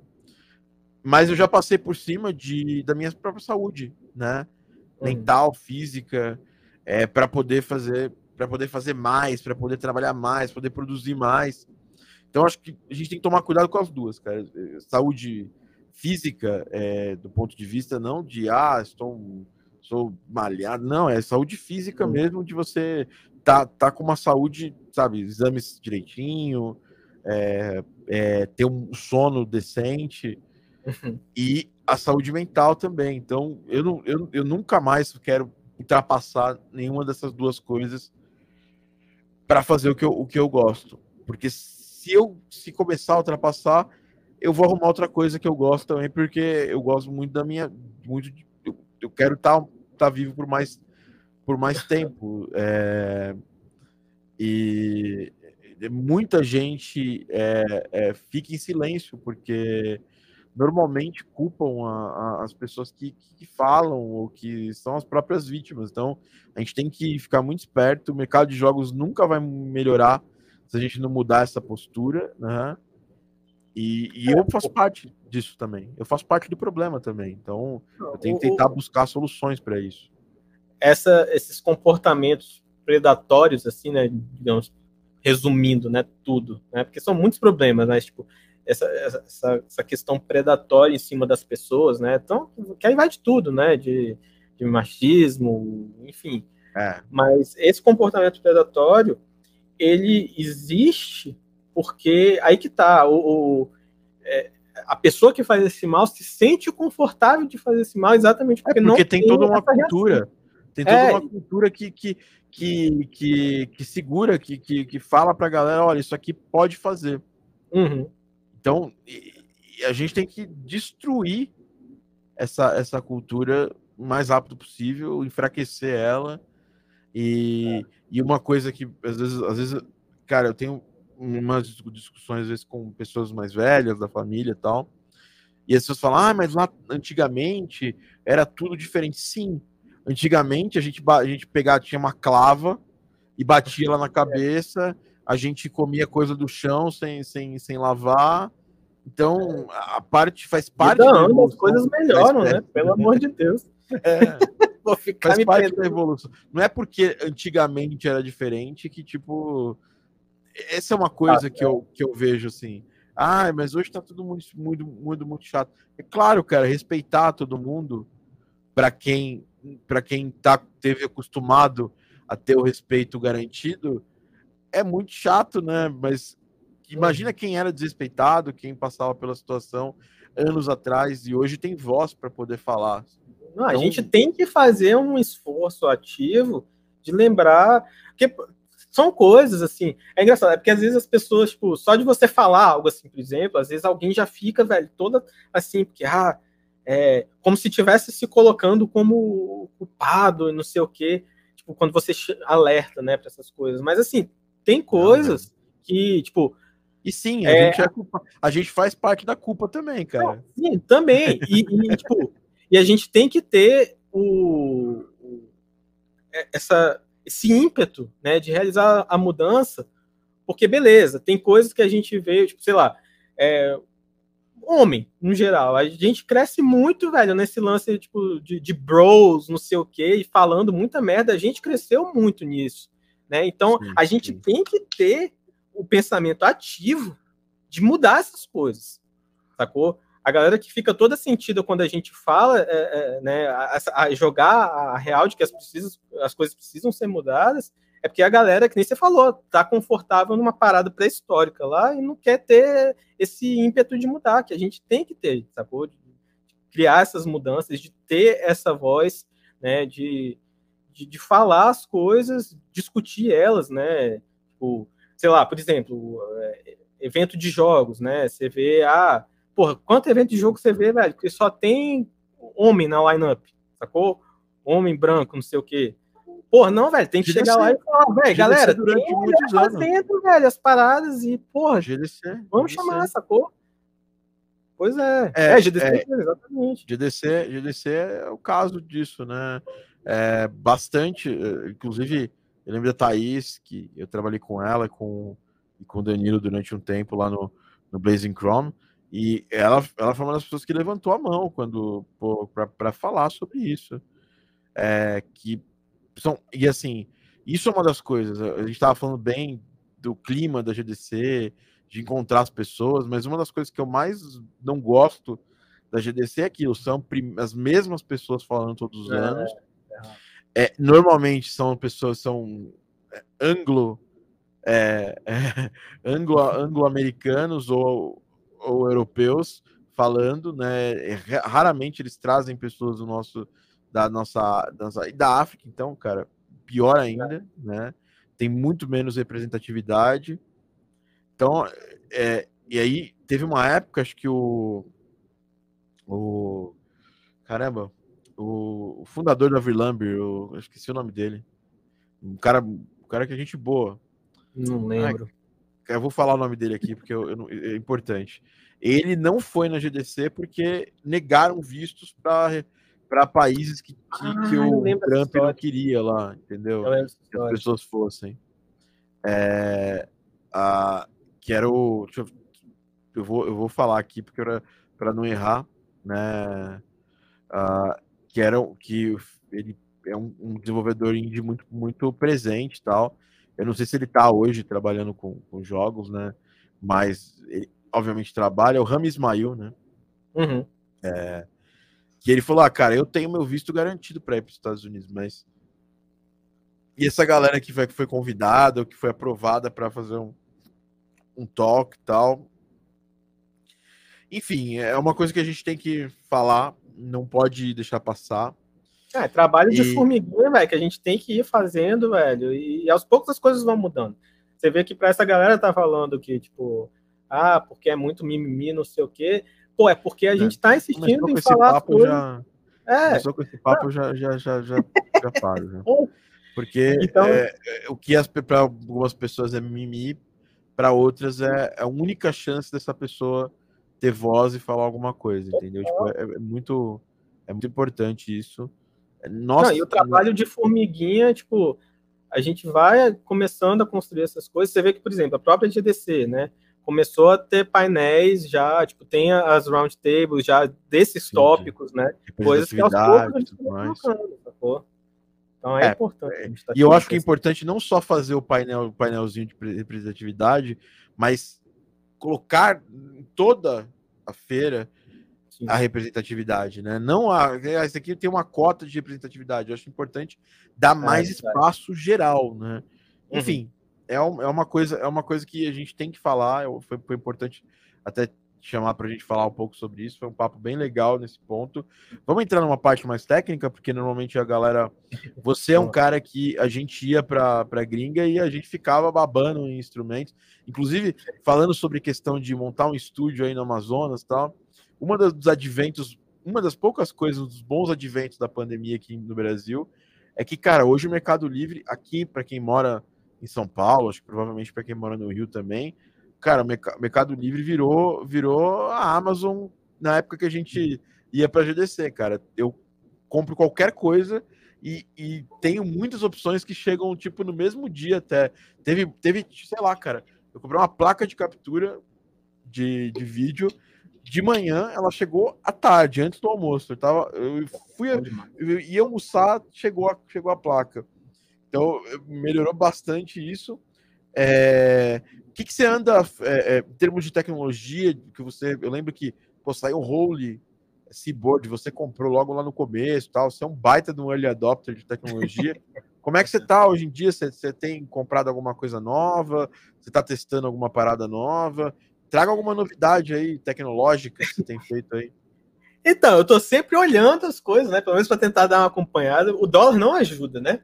Isso, isso, isso é uma realidade cruel porra, do, dois anos para cá, velho. Inclusive, assim, eu, eu tinha terminado de fazer um upgrade no meu computador, final de 2019, passei uma porrada de coisa de, de, no cartão de crédito com Black Friday, não sei o quê. Que bicho, quando estourou a pandemia, eu falei, nossa, graças a Deus que eu fiz isso tudo antes. Porque foi quando o dólar deu a disparada sinistra e começou a ficar tudo mais difícil de conseguir peça, não sei o quê. E foi um sofrimento em geral nesse sentido. E é como é esse negócio dos Correios aí, você falando, eu tava hoje no Reclame Aqui porque não entregaram uma encomenda no tempo. Então, assim, aqui eu tô um pouco ainda afastado dessas coisas boas aí. Da, é, das aqui, Manaus ainda é meio tempo nesse é, sentido. É, São Paulo me lembrou muito a época que teve uma vez que eu fiz um, uma. que eu tava em Nova York por. tive que ficar um dia em Nova York, né? E aí eu uhum. comprei um negócio na Amazon, ele chegou uma hora depois, cara. Que é uma coisa é, que, que, é, é impensável. E, e, assim, como eu não tava no hotel, eu mandei entregar num locker, cara, que eu não sei se foi você ou algum colega meu que, man, que fazia isso na GDC. É, então você, entrava lá na 7-Eleven, que é tipo uma loja de conveniência uhum. lá da gringa, e chegava lá no locker, chegava no, no, no armarinho lá fechado. A 7-Eleven tem um locker para essas paradas? Tem, tem, que tem doido, um não sabia disso não que, eu, que eu me lembro é 7-Eleven. É, tem locker, né? Pra, pra, que é para essas coisas. E o Brasil está muito perto, assim. A gente já, já tinha uma tecnologia de banco muito desenvolvida, né? Você vê os meios de pagamento. Lá nos Estados Unidos você tem um problema com o banco, você não consegue resolver online, mas nem a pau, né? Canadá uhum. também. Direto, meu, o, o Daniel vai no, no vai para banco resolver coisa. Eu, cara, raramente eu tenho que ir num banco resolver alguma coisa. Entendeu? Acho que eu, te, eu tô perto da minha agência de banco, mas é, eu não vou lá há muitos anos. É, ah, então, são, são, as benesses, são algumas das benesses é. de morar no Brasil. É, queria perguntar, a gente está falando de, de, jogos, né? Atualmente você está trabalhando em quais projetos que você pode divulgar indie também, se você quiser falar alguma coisa de algum projeto aí da, da, da Cydia que você está trabalhando, que, que você acha que vale a pena mostrar, falar para a galera tal. É, e, e, fala, fala de alguns jogos lançados seus que você acha que a galera tem, pode conhecer tal, e, e, e fala, fala, fala alguma coisa que você achar relevante dele sobre áudio. Vou, vou só antes de, de, de, responder isso aí, eu te mostrar que eu fiquei te devendo da última, ó, mas você perguntou a última parada de tecnologia, ó. Ah. O último que eu peguei foi esse aqui, ó. O lumezinho. Ah, tá. Eu tava querendo. A, a, agora a Role tá, tá. Acho que ela parou de fabricar, né, cara? É, eles estão. Um estão não tá entregando. Velho, isso aqui, né, ele é um teclado MIDI, mas assim, é o supra-sumo do teclado MIDI portátil, né? Que você vê, velho, o bicho é super simplificado aqui tudo, mas assim, resposta dele mecânica é maravilhosa. Ele é, ele é MPE, né? Só para quem é não MPE. sabe, MPE, o MID ele tem, ele manda uma série, um número de informações. O MPE manda, sei lá, duas vezes, né? É, ele tem pressão. É, você toca esse instrumento como se você estivesse to tocando um instrumento real, porque Exatamente. você consegue colocar, imprimir coisas nele, né? Fazer slides e tudo mais. É, né? eu comprei um Blocks. 4D, né? É, eu comprei ano passado um Blocks, eu não uso quase. comprei para poder, poder fazer variação de sound effect no, no, no Sound Miner. E aí acabei nem, nem, nem caminhando tanto com o Sound Miner. Eu peguei para testar e acabei nem querendo comprar ele. É, e aí ficou meio, tá meio parado aqui o, o meu bloco aqui. Você usa bastante essa tecla, esse tecladinho pequeno? Cara, eu tenho ele é porque eu monto ele assim, na real. Deixa eu até pegar o bloco todo aqui. Porque eu deixo o blocos, ele fica aqui do meu lado. Aí fica o blocos, o blocos ele encaixa no, no lume. E aí o lume encaixa. Eu tenho tipo o controladorzinho aqui, ó. Os dois controladores, na real. Que aí ele é aqui. Ah, eu, tenho, eu tenho, eu tenho esse aí de blocos. Né? Tenho... Os controladores aqui embaixo. Mas os bichos. Tanto assim, eu gosto pra caralho do, do Equator, que é da própria Role, né? Que tem, tem bons sons, próprios. tem bons sons, tem sons é, é uma biblioteca do caralho. E fora ele, tem o, o a Swam, S-W-A-M, que, velho, para quem não conhece, é, eles fazem tipo VST, só que são assim, é, é, como se fosse um passo à frente do VST, né? Ele ele faz, ele cria parada em tempo real, ao invés de só ler o arquivo, né? O, banco de, de arquivos, de samples, né? É sua, é sua, é, é, é audio, audio, audio modeling, da audio modeling. Né? Audio modeling, isso, isso. Que eles têm, é, aí tem violino, né? Toda a família de corda, toda a família de sopro, e aí que tá, ele, esses instrumentos com o, o, o né, com o block, é é coisa de doido, assim, porque ele é o que funciona assim, crista... melhor do que as coisas do Equator, inclusive da própria Rolha, assim. É uma tecnologia que é diferente, né? E, e tipo, é próprio para isso. Então, assim, sempre que eu preciso ter, tipo, uma linha de violoncelo que soe mais realista, bicho, é com isso aqui, na hora, na hora, sacou? Porque é, é fácil, é, tipo, como ele pega toda a expressão, né? Você, tipo, você não toca só a tecla, né? Tipo, gravada você toca e dá, tipo, o vibrato. Você pressiona, sobe um pouco, ele muda a arcada. Então, é uma pira total. Então, assim, é um, um outro mundo isso daqui de mídia, que inclusive dá um trabalho da porra de editar depois que você grava e o take não ficou bom, porque é muito mídia para editar, mas que é uma mão na roça aqui. Então, assim, que, nossa, quem trabalha com, com mockup orquestral, essas coisas, é muito legal. Caralho, eu sei que eles têm, eles têm, isso aí é uma dica, né? Porque, obviamente, você vai precisar ter um, um controlador é, MPE para poder funcionar com, esse, com esses softwares, né? Uhum. É, mas, se você tem um iPad ou um iPhone, a, a Audio Modeling ela tem os aplicativos. Então, ela tem o Swan, Clarinete, tem o Swan Bass, né? Tem o, Swan é, Soprano Sax, Alto Sax é muito legal. Eu vi, acho que eu vi um vídeo na, da galera usando. E eu, assim, eu, bom você ter me falado, porque eu vou lembrar aqui de pegar e comprar alguns desses é pro, pro. Caralho, pro, no, no iPad, iPad também. Porque, assim, o iPad, né, a gente pensa muito na limitação, né, de tipo, porra, dá para fazer as mesmas coisas com o iPad do que você faz no PC. O massa desse lance do Swan, né, de, dessa nova tecnologia de VST, digamos assim, é que ele não pesa nada. Porque o VST que a gente está acostumado é uma cacetada de sample. Tanto que o ponto de venda de, sei lá, eu comprei o, o Superior Drummer 3 recentemente. Era tipo, ah, 80 GB de som, né? Como um ponto de venda. Porque significa que tem sample pra caralho, que vai ter muito round robin, não sei o que, é foda pra caralho, não sei o que. Só que o Swan, não. Eles fazem o contrário. Ele, tipo, como é um processamento em tempo real, ele tá realmente simulando a parada ele não tem peso nenhum e é um processamento que tipo, o iPad aguenta. Então, o mesmo Swan que eu tenho no PC é o Swan que você tem no iPad. E isso, velho, é assim, sensacional, sacou? É, pra quem é tá assistindo Para quem está assistindo o podcast, eu coloquei aqui o, a página né, do Swan, né? Então eles têm vários aplicativos para vários instrumentos, né? E obviamente a IMPE, porque você tem um multitouch né, no iPad, né? E, e é bem interessante, né? É, é, é, é, uma, é, uma, é uma ideia completamente diferente, né, cara? Para PC eles têm o solo brass, solo strings e o solo woodwinds. Até para iOS tem mais coisas, né? Pelo que eu vi aqui, né? É, eu não, eu não, eu não tô, tipo, em dia com tudo que eles lançaram, mas esses todos que você listou aí são coisas que eu tenho aqui. Eu não tenho todos os de iPad, porque, né, aí tome dinheiro, né?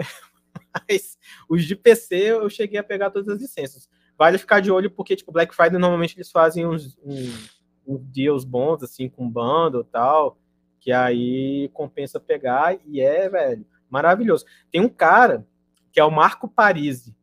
Ele... Ah, é o cara, é, é ele tem vários vídeos dele na, na, na, da C-Blocks, né, da, da, da, da desculpa. É, é. Não, é, é, comédia, porque é um instrumento à parte, na real. O Cyborg é, ele é um instrumento à parte. Tanto que, por exemplo, o, o, o Jordan Rhodes, né, que é o tecladista do Dream Theater, ele é um dos endorsers da Role. Só que você vê os vídeos do Jordan tocando e vê os vídeos do Marco tocando, é, velho, coisas completamente distintas. Porque o, o, o Jordan, ele toca pra caralho, mas ele não pegou exatamente a vibe do instrumento. Enquanto o Marco, Sim. irmão, o bicho, velho, ele você coloca o bicho tocando, você parece que tá ouvindo uma guitarra ali, 100% realista em tempo real, velho, porque o cara entendeu o instrumento qualquer coisa de sopro. E é do caralho, tem uns vídeos dele. Eu, eu, eu sou. Eu fico doido, né? Quando eu descubro essas paradas, eu vou atrás de ver tudo que é demo que eu consigo, né? Da galera testando essas paradas. Tem uns vídeos do Marco Paris tocando com a galera tocando os instrumentos de verdade. Então, sei lá, tem o trumpet. Porra, é ele e um trompetista ali tocando. Então, tipo, o cara faz a mesma frase e, velho, você escuta, você, porra, é, é praticamente igual a parada, velho. Porque o cara sabe tirar o, o, som do instrumento e usar o, o, máximo ali. É muito massa, é muito massa. Inclusive, dá para dá usar também, que é um negócio que eu queria eventualmente testar, é, o Wind Controller. Né, tem, um, tem uns controladores de, de, de ah, é da, da Kai, tem um da Kai, né? Bem legal. Da Kai, é, os mais famosos acho que são da Kai e tem um outro da Roland. Tem um vídeo específico que eu vi que eu fiquei chocado, que é o cara usando Swan com esse com um controlador de, de sopro da Roland, tocando o, o, o, o patch de violino da música do, da lista de Schindler, do, do John Nossa. Williams. Meu irmão, é muito bom. Eu vi aquilo e falei, caralho! É, é até. Ele, o cara conseguiu tirar um som mais animal do que o, o Marco Parisi tira normalmente, velho com o controlador de sopro, eu fiquei, bicho, eu preciso testar separado. Só que aí eu fui ver o controlador de sopro é 7 pau, 8 pau. É. Depois a é. gente testa isso aí. É, o, a, a, coisa mais famosa de controlador de, de sopro que, é, que, eu, que eu já vi, de, inclusive é de games, né? Que é o tema é, Move Over the Castle, né? Do, do, do Cassiopeia, né? É, hum. do, do Gran Turismo, né? Inclusive, vou até, vou, até, vou até catar aqui um pedacinho pra gente dar uma olhada. É, pra, gente, pra gente mostrar. É, bom, enfim, plugins. Você tem fe... você faz música, faz sound effect. É, qual, qual down você tem usado aí? Tá no Endo ainda? No, é, eu tô mais. É porque assim, eu tava usando mais o Reaper, né, para sound design. Música eu, eu 100% Cubase, né? Eu usei o Pro Tools um tempo, mas aí acabei passando pro Cubase, fiquei, tô felizão no Cubase. É, aí eu tava no Reaper por muito tempo, só que aí eu tive problema com o Google Drive, na verdade era do Drive File, é, como é que era? Drive File Stream, eu acho, na época, que tava dando problema para salvar os projetos do Reaper, maluquice lá da, da arquitetura deles, aí eu corri atrás para resolver, não consegui resolver de jeito nenhum, e aí eu acabei pulando pro Nuendo de vez. Porque assim, eu ficava meio. Eu ficava mais no Reaper e às vezes no Nuendo, né? Quando era alguma coisa mais específica, assim. Mas aí eu acabei pulando todo pro Nuendo. Só que aí agora que eu resolvi o problema, eu, eu saí do Google Drive, né? Tô usando aquele Mega Upload, né? Que para mim tá funcionando massa. E aí agora eu quero voltar a mexer com, com o Reaper. né? Que o Reaper tem umas praticidades. Assim, é que negócio. Cara, legal, eu, eu, eu, eu, tô, eu tô muito. Eu uso ainda o Ableton para tudo, né? Mas eu tô muito. O problema é esse, eu uso há muito tempo, eu tenho muita ferramenta do Ableton, tenho muita facilidade, por isso que Down tem esse negócio. Ah, mas é muito mais fácil, por exemplo, fazer sound effect. Música, eu não vou largar o Ableton, dificilmente eu vou largar o Ableton. Uhum. Mas o, o, a parte de sound effect, eu vejo que o Reaper tem tanta ferramenta interessante, é, tanto script, tanta comunidade do Reaper é tão maluca. Eu, eu, eu, vejo o Maurício usando e eu sempre fico com muita vontade de migrar para o Reaper. É, para fazer o Reaper tem, um, tem um, uns malucos da comunidade, véio, que fazem uns scripts muito doidos, que você vê uma, uns negócios para gerar variação, que é mó maluquice o script do cara picota tudo, já pega ali o transiente, não sei o que, e já muda o pitch. Que, velho, assim, são coisas que você dá até para replicar. O Nuendo permite certas coisas nesse sentido, né?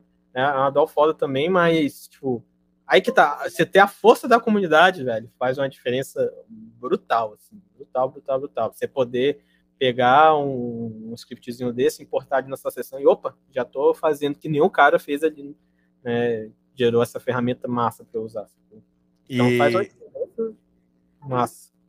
E, né? e assim, é, é, bom, você como você faz música, faz sound effect também, né? Uhum. É, é, você tem usado, você tem algum plugin específico, um banco muito louco que você tem usado que pouca gente usa, porque assim, a gente fala, as pessoas escutam Game Audio Drops, a gente fala de Boom Library, a gente fala de Pro Sound ah. Effects, a gente tá sempre falando dessas coisas, né? E a gente sempre tá esperando alguma coisa um pouquinho diferente da curva, né, do que as pessoas estão usando. É, é, eu sempre, sempre gosto de perguntar para quem participa do podcast isso. Tem alguma coisa que você usa, assim, tipo, é, fora do, do, do, Você já falou aqui do, de plugins, né? Que você usa muito Equator, usa o Swan também, né? Que é uma coisa que não é tão comum de se usar, até por, pela questão de precisar de uma controladora MPE, né, para usar. É, uhum. Fora isso, em termos de plugin, você tem, você tem alguma coisa aqui que é, não é tão usual e que você usa bastante? Ó, pensando em termos de primeiro de biblioteca, né? Deixa eu pensar de cada um assim, mas biblioteca de sound effect, né? Já que você está falando da Boom aí e tal. É tem uma empresa chamada, eu acho que é o WoW, é o WoW Sound, se eu não me engano. É, w, é tipo WoW de né, WOW mesmo, WoW.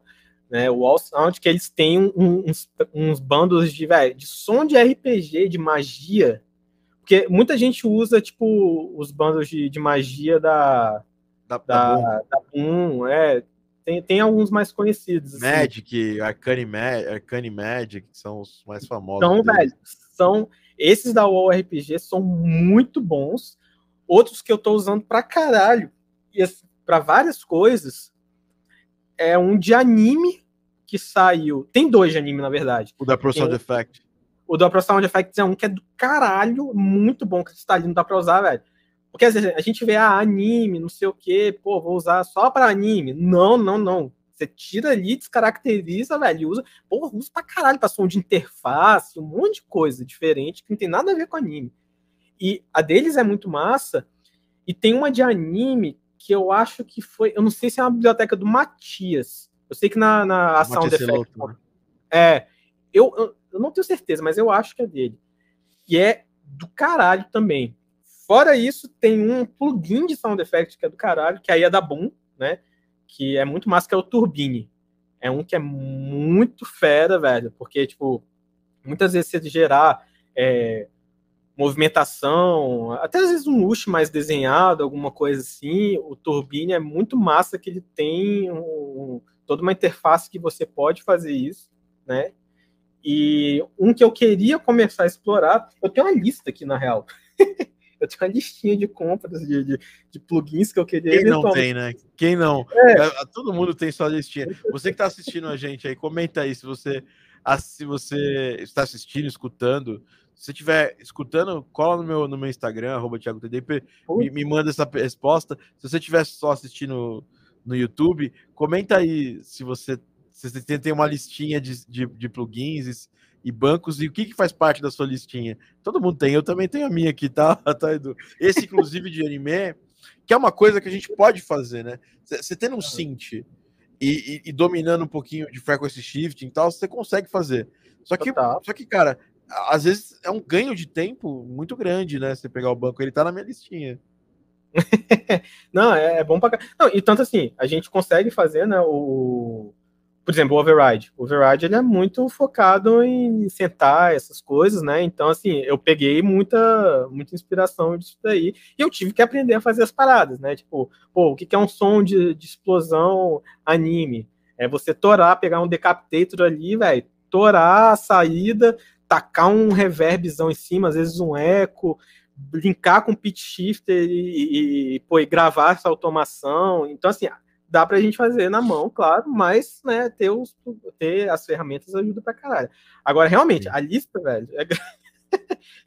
velho, Falcon da UVI, queria dar uma testada. Um que eu queria testar é o, o, o Variantic, que é, que é da Gigante, que ele gera variação. Você coloca, tipo, é, é, é para sound effect especificamente, você coloca, sei lá, 10 sons de, sei lá, menos até, 3 sons de impacto com uma faca batendo no escudo. Você joga os três ali, ele pega, ele monta por inteligência artificial, né? Entende lá como é que é o mais ou menos o que você quer sonorizar e você gera 20 variações a partir daquilo. Então assim, Cara, é, como é que é? Como é que chama mesmo pra galera anotar? Variante. Variante. Da, eu uso, da... eu uso, eu, eu, variante. Variante. Porra, queria, velho, testar demais isso daí, porque a premissa é maravilhosa. O Falcon é, é outro que é cavalo também, que é um. É, é, é variante de qual, de qual empresa? Só para deixar também na minha listinha aqui, sem, sem É da Gigantic. Gigantic, o nome da, da empresa. Aí, é variante que da Gigantic, eu não, não tô achando, não, cara. Depois digita aí tá, para mim. Aí que eu. Pra eu buscar, porque eu também não tô achando. Eu uso muito isso, para fazer isso, eu uso aquele. É um ensemble da, de de Reactor, né? É pago também, que é o Westlayer. Já ouviu falar dele? Ah, S tá, o Westlayer. Eu tenho, eu tenho. O Slayer, é, é do caralho. Ele é muito bom para fazer isso também. Muito bom, muito bom, muito bom. Eu já Nossa, usei bastante. Velho. Nossa, eu, eu sou. E, e assim, eu uso também o. Eu, tem que ser justo também. Eu uso o tiramisu, que é o. O Marshall McCree, é, ele fez ele, o tiramisu pra, é para live só. E ele distribuiu para quem, quem assina o Patreon dele, né? E eu também uso bastante o, o tiramisu. Né? Ah, é, que também tem a mesma, a mesma premissa, né? Que é gerar variação e tudo mais. Aqui, ó, Variantic by Gigantic. Tá aqui, ó. Mandou para mim. Eu vou procurar, cara, porque eu quero muito dar uma olhada nisso aqui. É, deve, deve, vamos, ver, vamos ver o preço, se está dentro das minhas, das minhas. É, uh, sei lá, dentro, dentro dos valores é, que eu posso. Né? Ele não era muito barato, não, por isso que tá na lista, inclusive. Mas eu acho que eles foram mudando o modelo. É, Mas é, quem, que, quem, que, quem que faz? Quem que publica ele? Essa é Gigantic. Eu descobri, Gigantic. Eles, é, eu descobri eles pela Game Soundcon. Eles tinham um buffzinho ah. lá na Game Soundcon, eu dei uma testada, eu achei massa. Só que assim, queria testar em casa. Tem um outro que é cavalo pra caralho também, que é o, o Sound Particles também, que eu descobri lá na, na, na Game também. Que, só que aí é mais caro também, né? Tipo, ele simula Caríssimo, até, né? É, tem em tempo real os negócios, é, mas assim, tem, véio, tem muita ferramenta boa. Até assim, é ah, é difícil às vezes a gente ó, filtrar, né? O que, que Para realmente... vocês terem uma ideia, né? O Sound Particles está 900 e 990 dólares, assim, é muito caro. Com dólares e lá vai. Não, é, 990 é, é, tá dinheiros aqui. Eu, não, eu, eu, espero que seja dólares, porque se for euros vai ser pior ainda, né? Mas falando de, disso daí, inclusive, até era um negócio que eu ia bater um, um, papo com você depois, mas já que a gente tá falando disso, e você tinha falado do SoundMiner especificamente, eu conheço um amigo meu, é o, é o, é o Steve, que é da. Ele é dono da Basehead, que ah, é... É, uma, é, é uma é, a gente fala muito aqui e a gente usa muito o Soundly, né? Mas a Basehead ela é uma, uma empresa que tem um, tem um produto muito bacana de organização e busca de arquivos, né? É animal. O Basehead é muito foda, eu uso há anos. E assim, é, um, é que nem o SoundMiner também, é uma ferramenta mais cara, né? Óbvio, tem versão light, não sei o quê, é, mas é um acesso mais difícil. Só que eu troquei uma ideia com ele né, há algumas semanas, era até uma coisa que eu estava para falar com você, que ele está querendo dar uma amenizada no valor para países que têm é, essa disparidade do dólar é desonesta, né, para gente, assim, questão é. de economia, tudo mais. Então, o, o Steve trocou uma ideia comigo, né, para a gente ver de, de tipo, colocar no Brasil para vender por um preço assim completamente abaixo do, do, do que está aí, tipo, Pô, é, é de 50 bastante. dólares, sacou? Tipo, que é bem mais acessível, assim, uma... e é uma ferramenta pô. caríssima, sacou? E eu falei para ele, eu falei, pô, velho, vou falar com o Adamo, que o Adamo, pô, vai, vai saber, porque, assim, ele quer fazer um lance é, que seja mais voltado para o Brasil, né? É...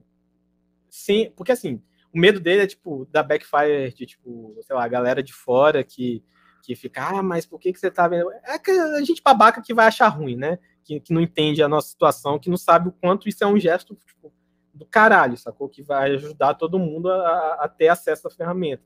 Então, tipo, ele estava querendo ver como é que podia mapear isso, de, tipo, de divulgar para a galera, para a comunidade do Brasil de áudio, às vezes gerar um cupom, alguma coisa assim. Aí eu falei, pô, vou trocar uma ideia com a Dama depois, para a gente ver como é que pode né, divulgar pra galera. Então, assim, até dando esse spoiler, né? Isso vai rolar. A gente só precisa ver como vai fazer. Fala, fala cara, eu, eu vou com, com, todo prazer eu faço o vídeo aqui na Game Audio Academy, divulgo se é um desconto que vai ajudar as pessoas. Eu eu pago mensalmente o Soundly e a gente sabe que, pô, você paga o Soundly é legal porque ele tem sons e tudo mais. Aí tem o, o da, o da Pro Sound Effect, que é o Sound Kill também, né? Uhum. É, que também é o mesmo modelo, né? O modelo meio splice, né? Que você paga é, você ganha a ferramenta para usar para buscar e ao mesmo tempo você ganha ali um, um, uns créditos para usar de som mensalmente, né? Acho bem legal. Mas é, seria muito bom, dado a maior. A gente tem uma porrada de coisa mensal caindo, que se a gente tivesse, pudesse, por exemplo, eu que trabalho com sound effects todo tempo, poder pagar é, para poder comprar uma paradinha de, de, de busca legal que não fosse estupidamente cara e que me tirasse dessas assinaturas, entendeu?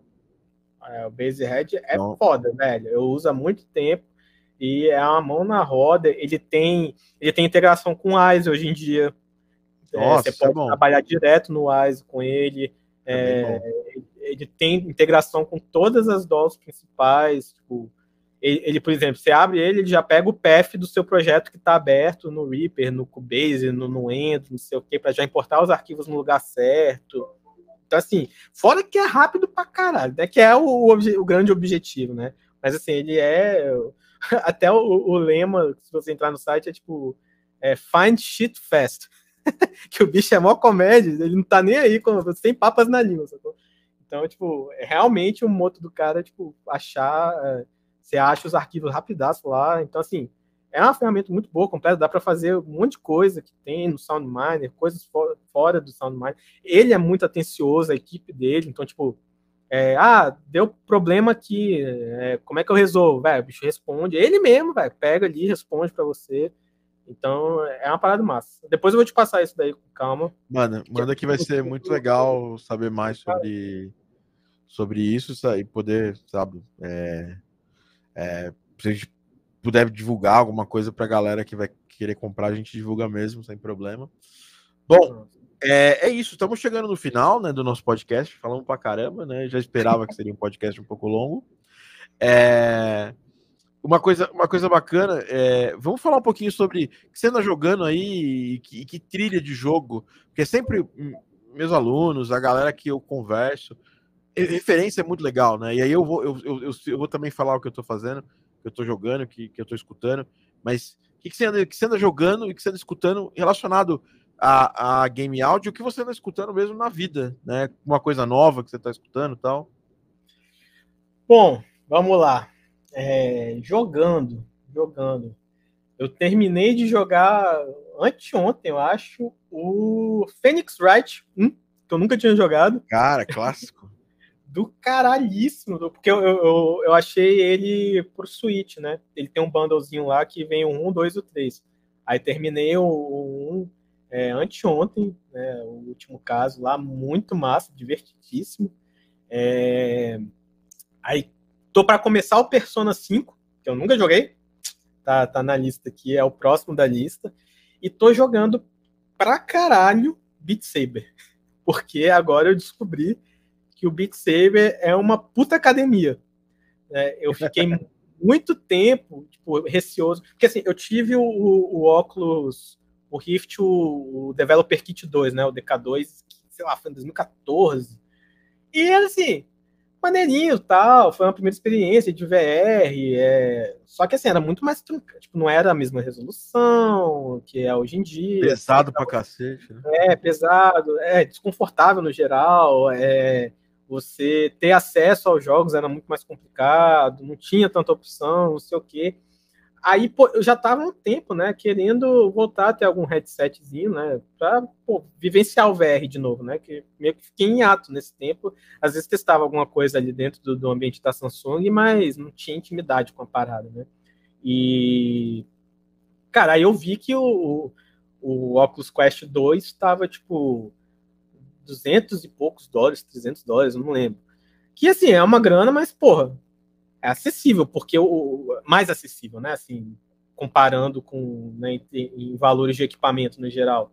Porque, pô, minha, minha referência de VR era o, o, o HTC Vive lá, que porra, você compra é 1.200, 1.500 dólares. Ah, fora que o setup, você tem que botar câmera no quarto e não sei o quê, maior complicação. Porra, e aí eu vi o Quest, que era. É, você não precisava de nada. Você comprava ali, gastava trezentinho, velho. Já estava tudo cheguei, setado. Cheguei a usar no começo ele. É, tinha um, um, cliente meu que estava fazendo um jogo pro Quest, que era o jogo Vigilante Ranger, chama, chama o jogo, inclusive. É. E a gente experimentou, eu, foi o, o, uma galera que, tra que trabalhava no projeto comigo, Bruno, todo mundo a gente foi lá, experimentou. E o interessante do Quest é que ele não tem fone de ouvido, né? Assim, deve ter a, possibilidade de, colocar um fone de ouvido, mas ele tem aquela parada que o som faz uma, uma concha, né? É, eu não sei como mesmo. é que era no Quest 1, mas era no um, Quest. Um... É, o, o, eu não sei o, o, tanto que mudou do 1 pro 2. Eu peguei o 2 agora. O 2, ele é no strapzinho, assim, tipo, meio que tem um strap, que o áudio é, é embutido nesse strap. Velho, que quando eu liguei a primeira vez, eu falei, caralho, que porra é, é essa? De onde é que tá vindo o som? É e muito é bom, bom. E é bom. É bom, é bom, é do é caralho. É não, eu fiquei chocado. E aí foi um, tipo, eu, eu comprei meio que, tipo, ah, beleza, quero voltar a testar VR para saber onde tá. Se eu me arrepender, eu vendo depois, sacou? Ah, só que, nossa, quando eu testei, velho, eu, tipo, o choque de ter saído do, do, da experiência de 2014 para agora, de 2022, velho, nossa, eu fiquei de cara. A parte de som, visual, o lance de você não ter cabo mais, de conseguir é, jogar, é tipo, caralho. Oh. E aí, porra, aí eu comecei a testar, né, os jogos, e aí eu, obviamente, fui testar o Beat Saber, né, que é um dos carros-chefes do VR aí. E, porra, aí eu descobri, meu amigo, que tu joga uma hora daquilo ali tu sai pingando. E é divertidíssimo é, jogar. É. Curiosamente, eu tô jogando o, também um jogo que tem a ver com, com fitness, né? Que é o Ring Fit. Ah, é do caralho. É, caralho. Adventure. E, cara, cansa pra cacete. Você fica jogando uma hora, você vai, você vai ficar cansado e vai perder, e vai perder uns, uns uma, um, vai perder umas calorias aí. Bem legal. É, tô jogando também o The Last Campfire da, da Hello Games, né? Que é um jogaço muito legal. Né? Tô jogando Halo. Inclusive, eu tô testando o xCloud no, no iPad. E, cara, é fantástico o xCloud pra. Tá pegando cara, legal? Porra, velho, fantástico. Inclusive, assim, eu tenho Windows no meu computador aqui e tal. Mas tenho uma preguiça tremenda de, de fazer toda a instalação das coisas. Cara, é, no próprio Mac você abre o, o xCloud, a tempo de carregamento super rápido, suporte a controle e tal, é muito bacana o xCloud, assim, eu já pagava lá o, o a mensalidade, né, do, do, do uhum. serviço de, de assinatura lá do Xbox, e, e agora eu senti, eu senti que vale mais a pena ainda, né, eu pago a PSN também, a gente joga muito mais em termos de console, hoje em dia a gente tem jogado muito mais PlayStation aqui em casa do que Xbox, mas uhum acaba que vale muito a pena você, é, o, agora o, o, o serviço de assinatura da, da, Xbox, porque você tem todas as telas para jogar agora. É muito bom. muito bom, de verdade mesmo. Ah, que bom é... tá eu, eu, dei um tiro fora nesse sentido aí, porque eu, eu fui early adopter do Stadia, né? Putz, Me fudi. Cara, eu lembro disso. Eu lembro de você jogando. Eu lembro de. Você lembra que a gente foi jogar Assassin's Creed no stand da Stadia? Uhum. Porque, não sei se vocês. Não sei se você lembra, Edu. Foi quando eles anunciaram o Stadia. A gente tava lá. Uhum. Né? E aí eles anunciaram o Stage e tinham um, uma um para testar ali. Mas já era meio fake na minha, na minha na, deu para ver que depois era meio então, lá, lá, então eu fiquei eu fiquei com o pé atrás lá também quando a gente testou, né? Que eu falei, pô, deve ter alguma coisa aqui que, que facilita, né, a comunicação, não sei o que, a transferência de dados. Aí eu testei na casa da minha irmã, né, lá em São Francisco mesmo, e foi sensacional. Eu testei, eu joguei o Tomb Raider lá, velho, e, e assim, era assustador. Eu falei, caralho, como é que eu tô jogando um negócio streamando em tempo real aqui e tá perfeito, sacou? Nossa, quando apertar o controle, para mim não faz sentido o treco se comunicar nessa velocidade. E aí eu falei, beleza, então assim, é questão de tempo até chegar no Brasil, né? Aí, porra, tô aqui esperando até hoje, me fudi. Sacou? Tô com um controlezinho parado lá, e aqui eu já tentei passar por VPN. Tem uma galera que diz que, que em São Paulo tem VPN que pega que dá para jogar de boa, né? Mas pff, Manaus, bicho, não, sem chance. Eu já jogo com lag CS Dota aqui. Imagina o Stadia não chega nem. Mas queria, era, era, era um sonho voltar ah, a jogar. É... Porque acho muito massa a tecnologia por trás. É, é cara, eu acho que é, é, tinha muita expectativa. Você ainda tem ele ainda hoje? Tenho, tenho. O controlezinho tá aqui ainda. Comprei dois ainda. Eu achei, pô, vou jogar de dois. Mas assim, eu não me desfiz dele, porque eu falei, ah, vai, na pior das hipóteses, eu tenho aqui um, um, uma peça de museu daqui a 20 anos, sei lá. Mas, porra, queria, velho, que funcionasse. Porque eu sim, acho a proposta sim. muito boa. Eu achava a proposta boa. E hoje, e hoje é, usando né, aqui o xCloud, cara, é uma proposta boa, velho. É uma boa é, proposta. Eu, eu só, eu só não, não eu, eu, eu, só não, não cheguei a jogar online, né? Eu sei que tem jogos online que dá para fazer isso, né? Tem o Halo lá e tudo mais, uhum. Gears e tudo mais. É, eu vou testar e aí depois eu vejo se vale a pena ou não. E escutando, que, que, que jogo aí tá te chamando a atenção de trilha recentemente? E, e, e, música no geral, assim, fora, fora game áudio. O que, que, tá, que tá ouvindo recentemente? Porra, vou falar, velho, que eu tô, eu tô psico em cima da trilha do Arkane. Eu assisti Fantástico. Arkane em dezembro, velho. Tô, até hoje eu não superei. Aconteceu da gente adotar uma gata. Logo depois de assistir, o nome da gata é Jinx, hoje, né?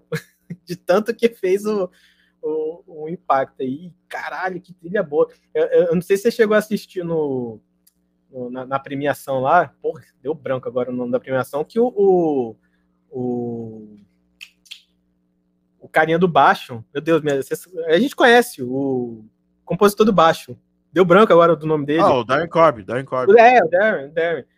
Porra, o Darren tocou, né, com, com a galera que, que fez a música lá do. Ele, ele fez um mashup do, do, do, da música do baixo, né, da Build That Wall, com, com a música de abertura da. Tem isso na, na internet? Tem, velho. É fantástico. Nossa, eu Vamos vi, ver, velho. Eu vi ao vivo, fiquei chocado, velho pô, que do cara. Não, primeiro assim, que do caralho ver o Darren tocando com a galera do Imagine Dragons lá. E, nossa, ainda mais com o negócio. Não, da... Foi no The Game Awards? É, foi no The Game Awards mesmo. Caralho, velho, eu não. Eu, eu, perdi esse. esse... Pô, que Bicho, ver massa aqui. demais, velho. Massa demais. Vai ver Imagine que. Dragon Build That Wall. É, caraca, vamos ver isso aqui, vamos ver, vamos ver, vamos dar uma olhadinha, vou mostrar pra galera, cara. Bom pra caralho, velho. Porra, velho, isso, isso é uma coisa que eu perdi. Eu perdi o Videogame Awards do ano passado. É, sei lá, tava, tava sei lá, fazendo, trabalhando, ou é, às lá, dormindo. Lado, eu perco direto essas paradas também. Tradicional, né, no Japão, né? Uhum. A, eles tocavam os temas de jogos e tudo mais tal. Não, e, e isso, assim, não só tipo, da empresa dos temas dos jogos, a galera lá tem muita banda, tipo, dentro do, do dos funcionários mesmo assim, das empresas. Tipo, o. Eu conheci numa, numa das GDCs aí o. Ah, agora deu um branco do nome dele, mas ele foi diretor de. Foi, foi, diretor de áudio do Resident Evil 7, se eu não me engano. Sei, sei. Puta, esqueci o nome dele agora, deu um branco total. E, pô, o bicho tem, velho, a bandinha dele lá também com a galera da empresa, e, tipo, fazendo. Tem, tem no Spotify. É porque agora não lembro o nome, mas tem que dar uma pesquisada. É. Mas eles Lembrando têm isso daí muito forte, velho. É. Lembrando que provavelmente, se você estiver assistindo gravado, a gente cortou os nossos comentários da execução das músicas, porque é, parece que caiu a live. O pessoal tava falando que caiu a live aqui, porque o YouTube dá uma, dá uma encheção de saco quando você toca alguma Ups. coisa que tem algum direito autoral, e a gente tocou várias coisas que tem direito autoral aqui. É, é um dos, dos problemas de eu, de, eu ter, de eu botar esse quadro aqui, mas eu queria falar muito mais de música. Talvez um dia a gente pegue esse podcast e jogue para Twitch, né? E... Mas já que você tava falando aí das trilhas em, japonês, ó, aproveitando aí, é, as trilhas em japonês, ó, as trilhas de, de jogos japoneses, o, uma coisa que eu tô ouvindo pra caralho, que eu recomendo para todo mundo escutar de manhã, show de bola, é a trilha do Octopath Traveler. Puta, que é, trilha maravilhosa. E a é, Sunori Mitsuda, né? E a Sunori é Mitsuda. É, se eu não me engano, é. Ah, ou, posso estar errado também, né? Não lembro. Porra, pior que aqui não tá mostrando direito. Mas, é, enfim, eu acho que não é, não. Mas, ó, recomendo não. pra caralho. Não, é, é, não, é, é uma delicinha de ouvir a, a, a trilha eu, eu delicinha de ouvir de manhã, velho. É Yasunori, mas não é o Mitsuda. É o Yasunori Nikishi. Ah, Nishiki. É o Yasunori Nishiki, que ele fez, acho que, algumas trilhas, trabalhou em alguma trilha de Final Fantasy e tudo mais. Ele que é o compositor principal da trilha sonora do Octopath Traveler. É muito, muito boa, muito boa de ouvir de manhã, velho. Pegar o um cafezinho ali, sentar, pá, que ela já começa numa vibe meio tipo, estamos começando a, meio deixar assim, estamos começando a aventura de manhã, felizes e tal, o dia tá começando. Pô, ouvi demais, ouvi ah, demais no passado é, e ainda, ainda escuto até hoje. É, vocês estão assistindo o podcast aí, Octopath, né? Octopath de Traveler. É, se você digitar meio errado no Google, vai acabar achando. É o nome do jogo, e aí você escuta a trilha que é muito que é, que é, que é muito, muito, muito bacana mesmo. Eu joguei muito pouco esse jogo, eu tinha ele de, de que. Eu, eu acho que eu devo ter ele, ter comprado no impulso e não ter jogado. É, eu e não cheguei a jogar ainda também, não. JRPG tem essa situação, né? Da gente comprar e às vezes não, não ter tempo de terminar e tudo mais. Parar 100 horas aí, no mínimo, para jogar um negócio. O último que eu joguei desses aí foi o Fire Emblem lá das três casas. Jogaço, jogaço. Mas foi, eu tava olhando no Switch ali o, o tempo que eu gastei nos jogos, né? Depois que eu terminei o, o Phoenix Wright, aí, porra, tava lá, eu acho que 80, 90 horas. Eu falei, Tô pensando se eu pego o Phoenix Wright pra jogar de novo. Foi, eu joguei muito no 3DS ele, cara. Era um jogaço, muito, muito bacana. O Switch tá bem gostosinho de jogar, ficou, ficou bem massa, pô. Boa.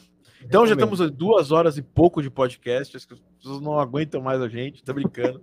Caraca, é, cara, rápido. que papo, que papo bacana, né? É, a ideia do Game Audio Drops, a gente vai falar de coisas de Game Audio, mas também vamos expandir um pouco as ideias. O, o, o Edu já bebeu não sei quantos é, Red Bulls aí, é, já deve estar tá voando daqui a pouco. Muita asa que ele tem. É, eu tomei um cafezinho. Tá, é, eu vou, vou, contar uma coisa curiosa. Eu fiz o meu cafezinho para uma reunião que era antes, com o cliente, antes de, de, entrar no podcast. E aí, imagina uma das maiores referências que o meu, meu cliente mostra para mim. É, ele, me, ele vai lá e uma das nossas referências, das referências dele pro, de trilha pro jogo é Leandro Leonardo.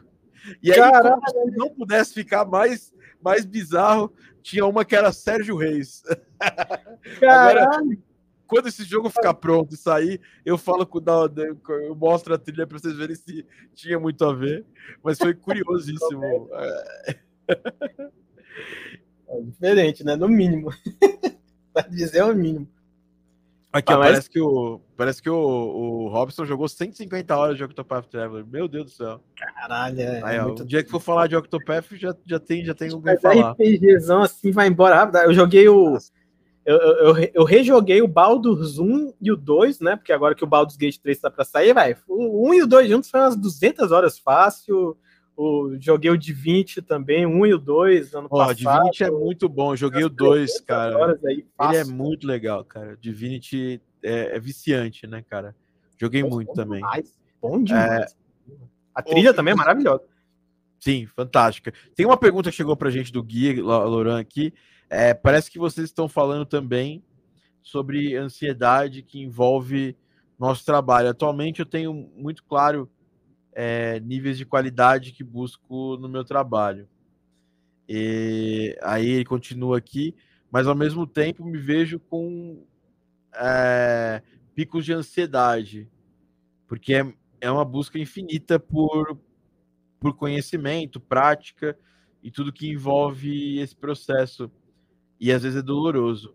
Alguma dica para quanto a isso? Eu acho que é legal. Pode falar aí. É, é, é um, Edu. é um exercício mental, né, nesse sentido, assim. É um trabalho com você mesmo de, de tipo. Porque assim, acho que é nem só da área de game áudio necessariamente, né? Mas para tudo na vida, né? A gente tem que entender que tudo tem o seu tempo, né? Tem, tem que respeitar o processo das coisas. Não dá para para tipo do dia para noite você saber tudo de uma vez, estudar tudo de uma vez, saca? Tipo, então assim, as coisas elas têm o seu tempo e, e a gente tem que ter a tranquilidade. É difícil entrar na cabeça, né? É muito mais fácil falar do que, pô, às vezes você tá né, nessa, nessa pira, nessa ansiedade de fazer tudo acontecer e aprender tudo. Porra, quero estudar Fmod, quero estudar Wise, quero estar tá fazendo música, quero estar estudando sound design, não sei o que, não sei o que. Plugin, VST, é muita coisa, mas aí que tá. Você tem que ter na sua cabeça, velho, que, tipo, é manjado, né? Até falar assim, mas, tipo, é uma maratona. Né? Não é um sprint. Se você for, vai tentar abraçar o mundo de uma vez só, você vai sentir. Até cai um pouco naquilo que a gente estava conversando antes, né? De que tipo, você sente, seu corpo vai cobrar, sua mente vai cobrar. Então, você ter esse exercício de tranquilidade na sua cabeça, né? Tipo, é, de entender, né? Que, que faz parte do processo. Você não vai saber tudo, ninguém sabe tudo, velho. Impossível, impossível. É muita informação hoje em dia, sacou? Sei lá, eu posso pensar que, velho, eu tenho uma bateria aqui. Você acha que eu toco bateria pra caralho? De forma alguma, velho. Não toco ali nunca. Tem o ukulele também que eu nem toco também. É, sacou? Então, tipo, às vezes, tipo, aí que tá, é ter é, isso daí que, velho, a gente, você faz até onde você puder fazer e isso é o, o, o ideal, é até onde você consegue ir, às vezes se forçando um pouco, mas não deixando, velho, isso daí, tipo, intoxicar a sua cabeça, sacou? Porque é muito fácil hoje em dia a gente se intoxicar com pensamentos negativos e ainda mais tendo esses estímulos de que, pô, todo mundo tá fazendo não sei o que, não sei o que. Não, velho. Todo mundo tem sua luta e, e, e quanto mais você entender, né, e, e respeitar essa questão do, de ter o seu tempo, de, de dar é, até pro seu organismo mesmo. Se você tentar forçar, sua cabeça não vai deixar, sacou? Tipo, a ansiedade acaba até sendo isso muitas vezes, sabe? Que você acaba se travando. Então, né, é, ter essa calma, que vai, as coisas vão acontecer no seu tempo e, e, e manter né, fazendo formiguinha, faz tartaruga ali. É um pouquinho todo dia. Porra, ó, vou dar um bom exemplo. Tô com o, os quatro cursos duais, as quatro certificações para fazer.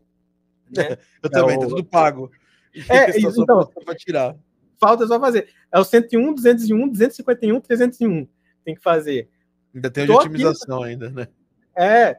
Então, tô aqui com eles para fazer velho, doido para acabar essa parada, sacou? Porque, tipo, eu sei que tem muita coisa ali do, do, da certificação que é coisa que eu mexo no dia a dia que eu já sei, sacou? E, tipo, é... Só que eu, ao mesmo tempo, eu quero estudar a parada com calma. E aí, velho, é todo dia separar um tempinho pra, tipo, ah, hoje eu vou ver uma lição. Porra, não preciso ver todas de uma vez, ficar nessa pilha de acabar tudo logo. Não, velho, hoje eu vou fazer uma lição, beleza, deu. Aí, pô, vou ali estudar 20 minutos de piano, seja, tô tirando a música, beleza, já deu. E, velho, e aí o tempo vai passando e as coisas vão acontecendo, tipo, com essa tranquilidade, entendeu? Porque a agonia a gente acaba se sabotando. Você tira o espaço da sua cabeça de aprendizado, de várias outras coisas, que quando você está no estado de, de, relaxamento, né, é, você absorve muito mais. Eu, eu, eu faço eu faço uma mentoria com com Tom Salta. Ele é o compositor do Deathloop. É, muito bom ele, muita gente boa. É do caralho, gente boa demais tal.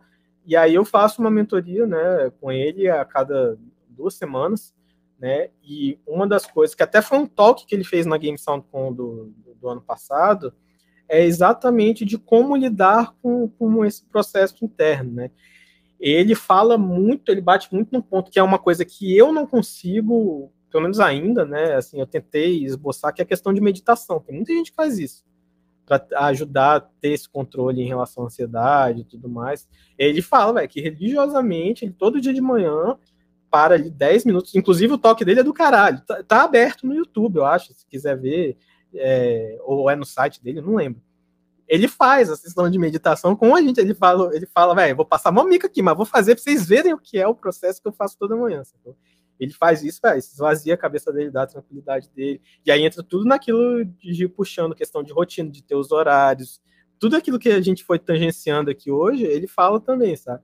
E você vê esse ciclo se repetir aí com quem está há muito tempo nesse mercado são normalmente pessoas que entenderam isso, né? Porque quem tenta dar essa corrida, normalmente, velho, acaba tropeçando, se desgasta, dá o burnout, não quer mais mexer com isso e, e vai fazer outra coisa da vida, sabe? Então, essa tranquilidade aí é, é, é muito importante. Foi, acabou ficando muito longa a resposta, mas é que é, acaba que pega em vários aspectos, né? Porque ansiedade não é brincadeira, né?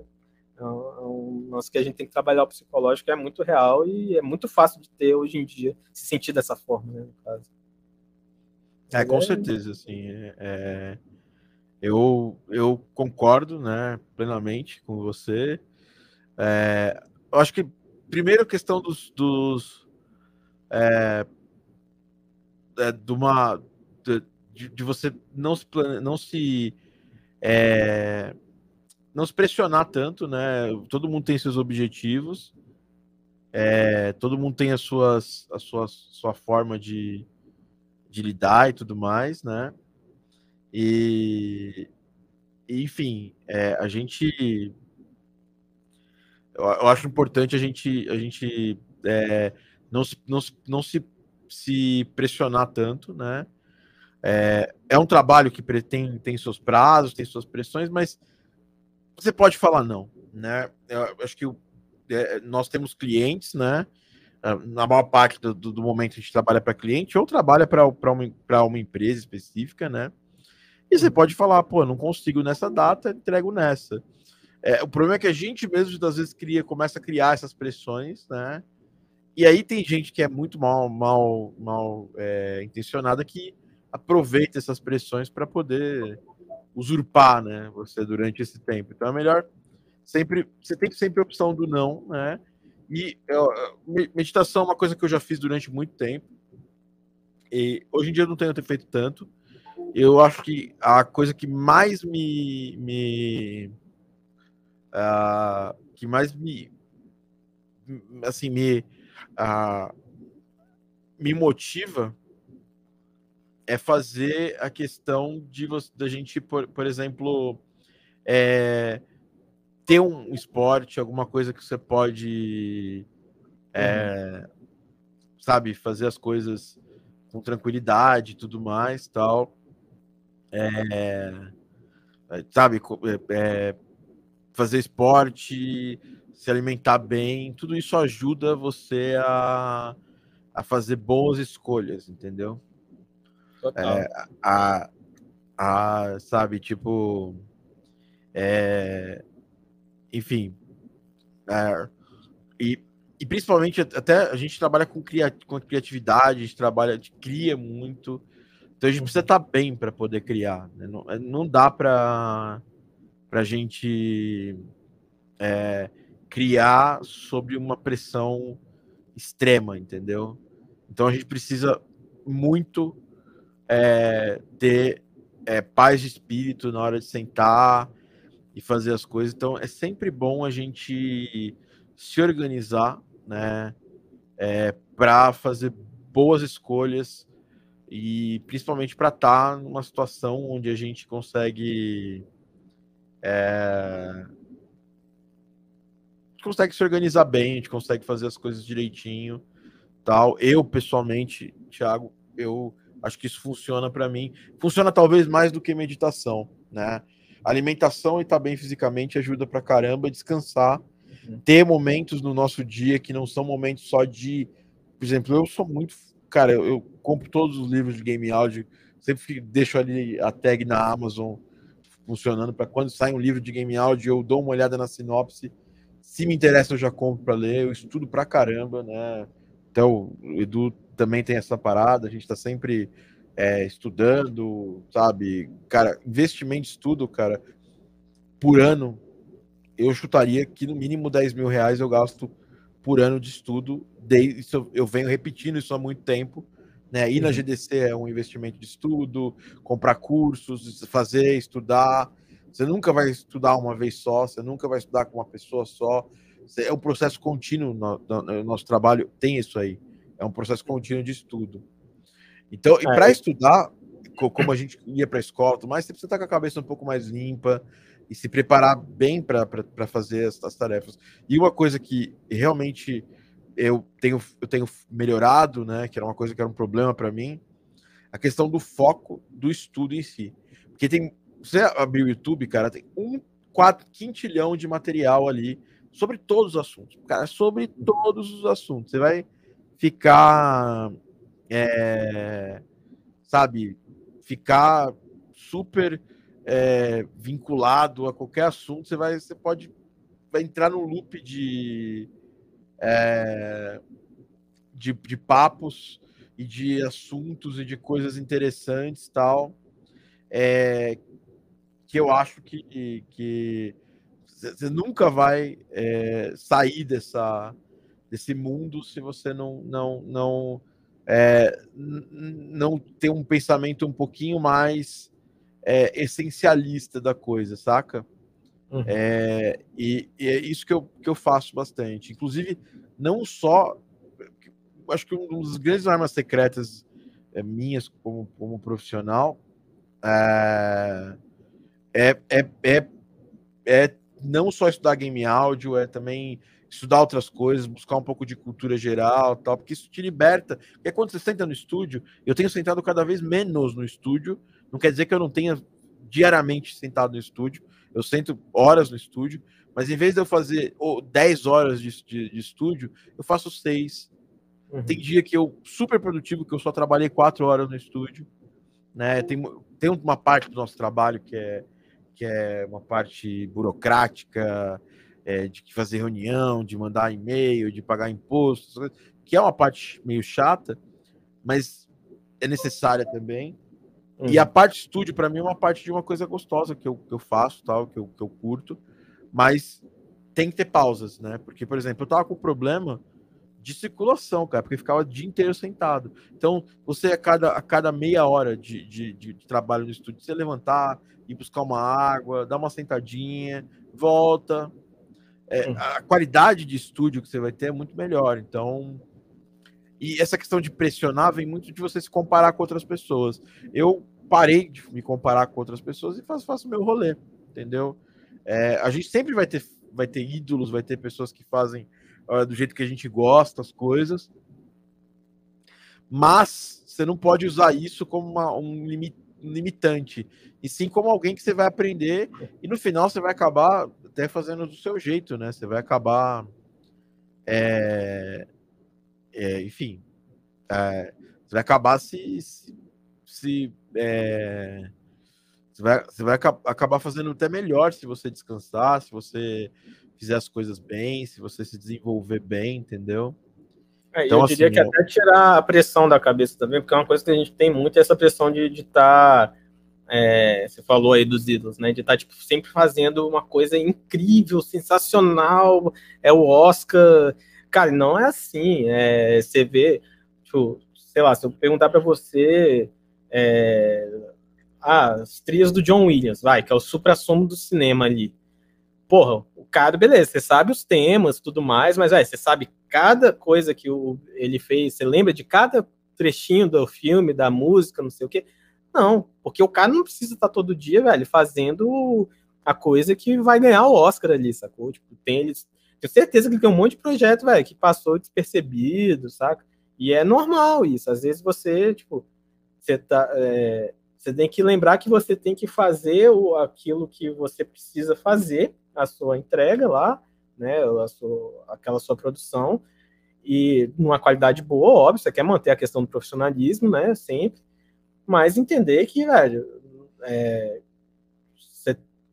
você não vai estar tá fazendo o negócio que vai ganhar prêmio o tempo todo, sacou? Que ninguém tem esse suco da criatividade infinita, da disposição infinita, isso não existe. E é muito fácil de se deixar iludir que é, a quem tá no ramo só faz coisa animal, não sei o que eu tenho. Não, velho. Todo mundo tem seus dias, todo mundo tem. tem às, às vezes precisa entregar, é trabalho também, sacou? Então, tipo, ter esse, um pouco desse desprendimento, né? Esse lance de pensar que, pô, amo John Williams, amo todas as trilhas. Vi, velho, vi os, todos os oito filmes, sei lá, do Harry Potter agora em dezembro e janeiro, velho. Putz, pô, mas... isso aconteceu com a gente aqui. Sério? A gente, a gente, é, assim, eu, eu, eu, abomino a J.K. Rowling, ela, ela, ela mas eu, é. eu, eu, assisti os filmes do Harry Potter e até me arrependo um pouco disso, né? Porque eu fui lá no Wizard World of Harry Potter na, na em 2017. É, quando eu fui visitar a Blizzard, eu aproveitei que eu tinha um dia livre lá e fui visitar o, a Universal e vi o mundo lá do Harry Potter e tal. E aí minha namorada começou a, a gostar muito, assim, a se interessar que a gente nunca se interessou. Na verdade, eu sempre fui muito mais Senhor dos Anéis do que Harry Potter. E peguei para ver o filme. E a trilha do John Williams é fantástica. E no, no final é o Desplat que faz a trilha, né? É, mudou, é, né? É o Desplat. É o Desplat que assume né, a, a trilha do, do. E a gente assistiu tudo, cara. A gente assistiu sete filmes, mais os Animais Fantásticos, né? É, hum. Também, né? A gente assistiu. E, e, realmente a trilha é fantástica, cara, né? Assim, é John Williams é, é, fora do comum, né, cara? Mas, é mas é isso, cara. É. Aí, é assim, mas só, só esse lembrete de que, pô, você vê, né? Você assistiu o negócio dele, é animal, velho. Você lembra dos temas, mas você lembra de cada pedacinho da música? Não, sacou? Às vezes o bicho só tinha que entregar a cena lá, e é isso, é isso, sacou? Então, assim, não ter essa pressão em cima, né, o tempo todo, nesse sentido. Né? Com certeza. Bom, acho que é isso, né? É, fechando aqui o nosso nosso papo, nosso podcast. Ficou gigante. Parece que caiu por causa de direitos autorais. Não sei como é que vai ficar a versão gravada. Se ficar, se a gente corta a música, se você estiver assistindo ou escutando, a gente cortou um pedaço de música porque tava só eu e o Edu comentando, fazendo react de música. O YouTube não tá pronto para isso. Na Twitch as coisas estão rodando mais lisas.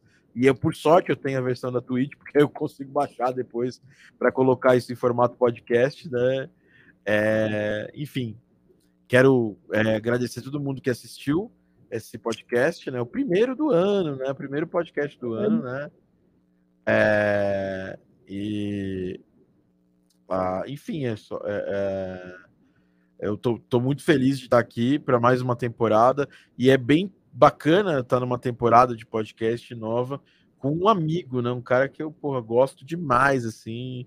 E espero que você venha mais aí para a gente bater mais papo. É, esse, esse formato um pouco diferente do Game Audio Drops, a gente vai continuar fazendo Game Audio Drops consultoria. Inclusive, vamos convidar pessoas para fazer no formato Rio Talk e tal. Massa. E, e o, o, o, Robson aqui, sou um cara com hábito, de hábitos simples. Se é um papo foda, com gente foda, eu assisto. Excelente. Quero é, agradecer todo mundo. O podcast vai ficar gravado aí para vocês assistirem. Edu, para a galera te, te, te contatar, é, te seguir, ver as suas coisas que você está fazendo, é EZ Audio, Audio Labs? EZ Audio Labs ainda no Instagram, no Twitter, eu acho que tá com essa tag também. Facebook, como Eduardo Zolhó, se quiser me achar lá também. Tô, EZ Audio Labs. Eu não uso mais o Facebook há muito tempo. Eu sou um fantasma do Facebook. Tem perfil, mas não uso. Esse Audio Labs aí, ó. Quem quiser seguir o, o Edu. É, quem quiser me seguir no Twitter, no, no Instagram, é, só no TikTok, que não é Thiago TD, tá? É, o TikTok é Thiago Adamo. O resto é tudo Thiago TD.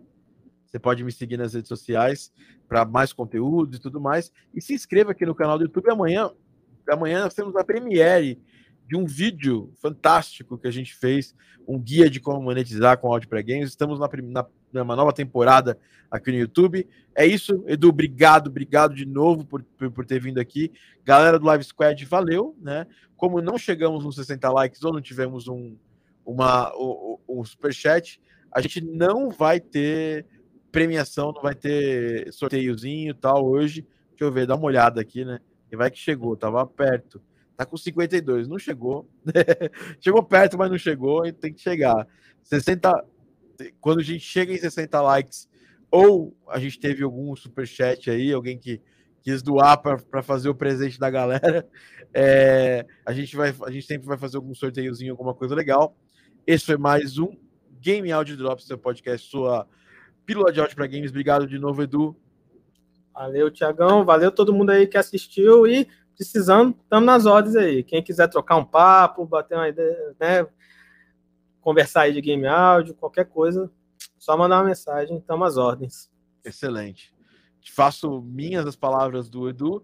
A gente vai estar aqui sempre trocando papo, sempre falando. A gente se vê na próxima. Um grande abraço e fui. Ah, lembrando, obviamente, sem esquecer do, do merchanzinho. O Game Audio Drops é um oferecimento da Game Audio Academy, sua plataforma de ensino de áudio para games. Temos cursos, podcasts, é, formação, nossa formação profissional, formação Game Audio Academy. Uma galera aí, galera trabalhando na Wildlife, voando, saiu dessa formação. Muito feliz de, de, de, tudo que aconteceu. E esse ano a gente vai agora, nessa semana que vem desse podcast, abrir aí uma pré-inscrição, porque tem mais uma abertura ali no final do mês para uma turma, a primeira de 2022. Um grande abraço, a gente se vê na próxima. Valeu, falou, fui.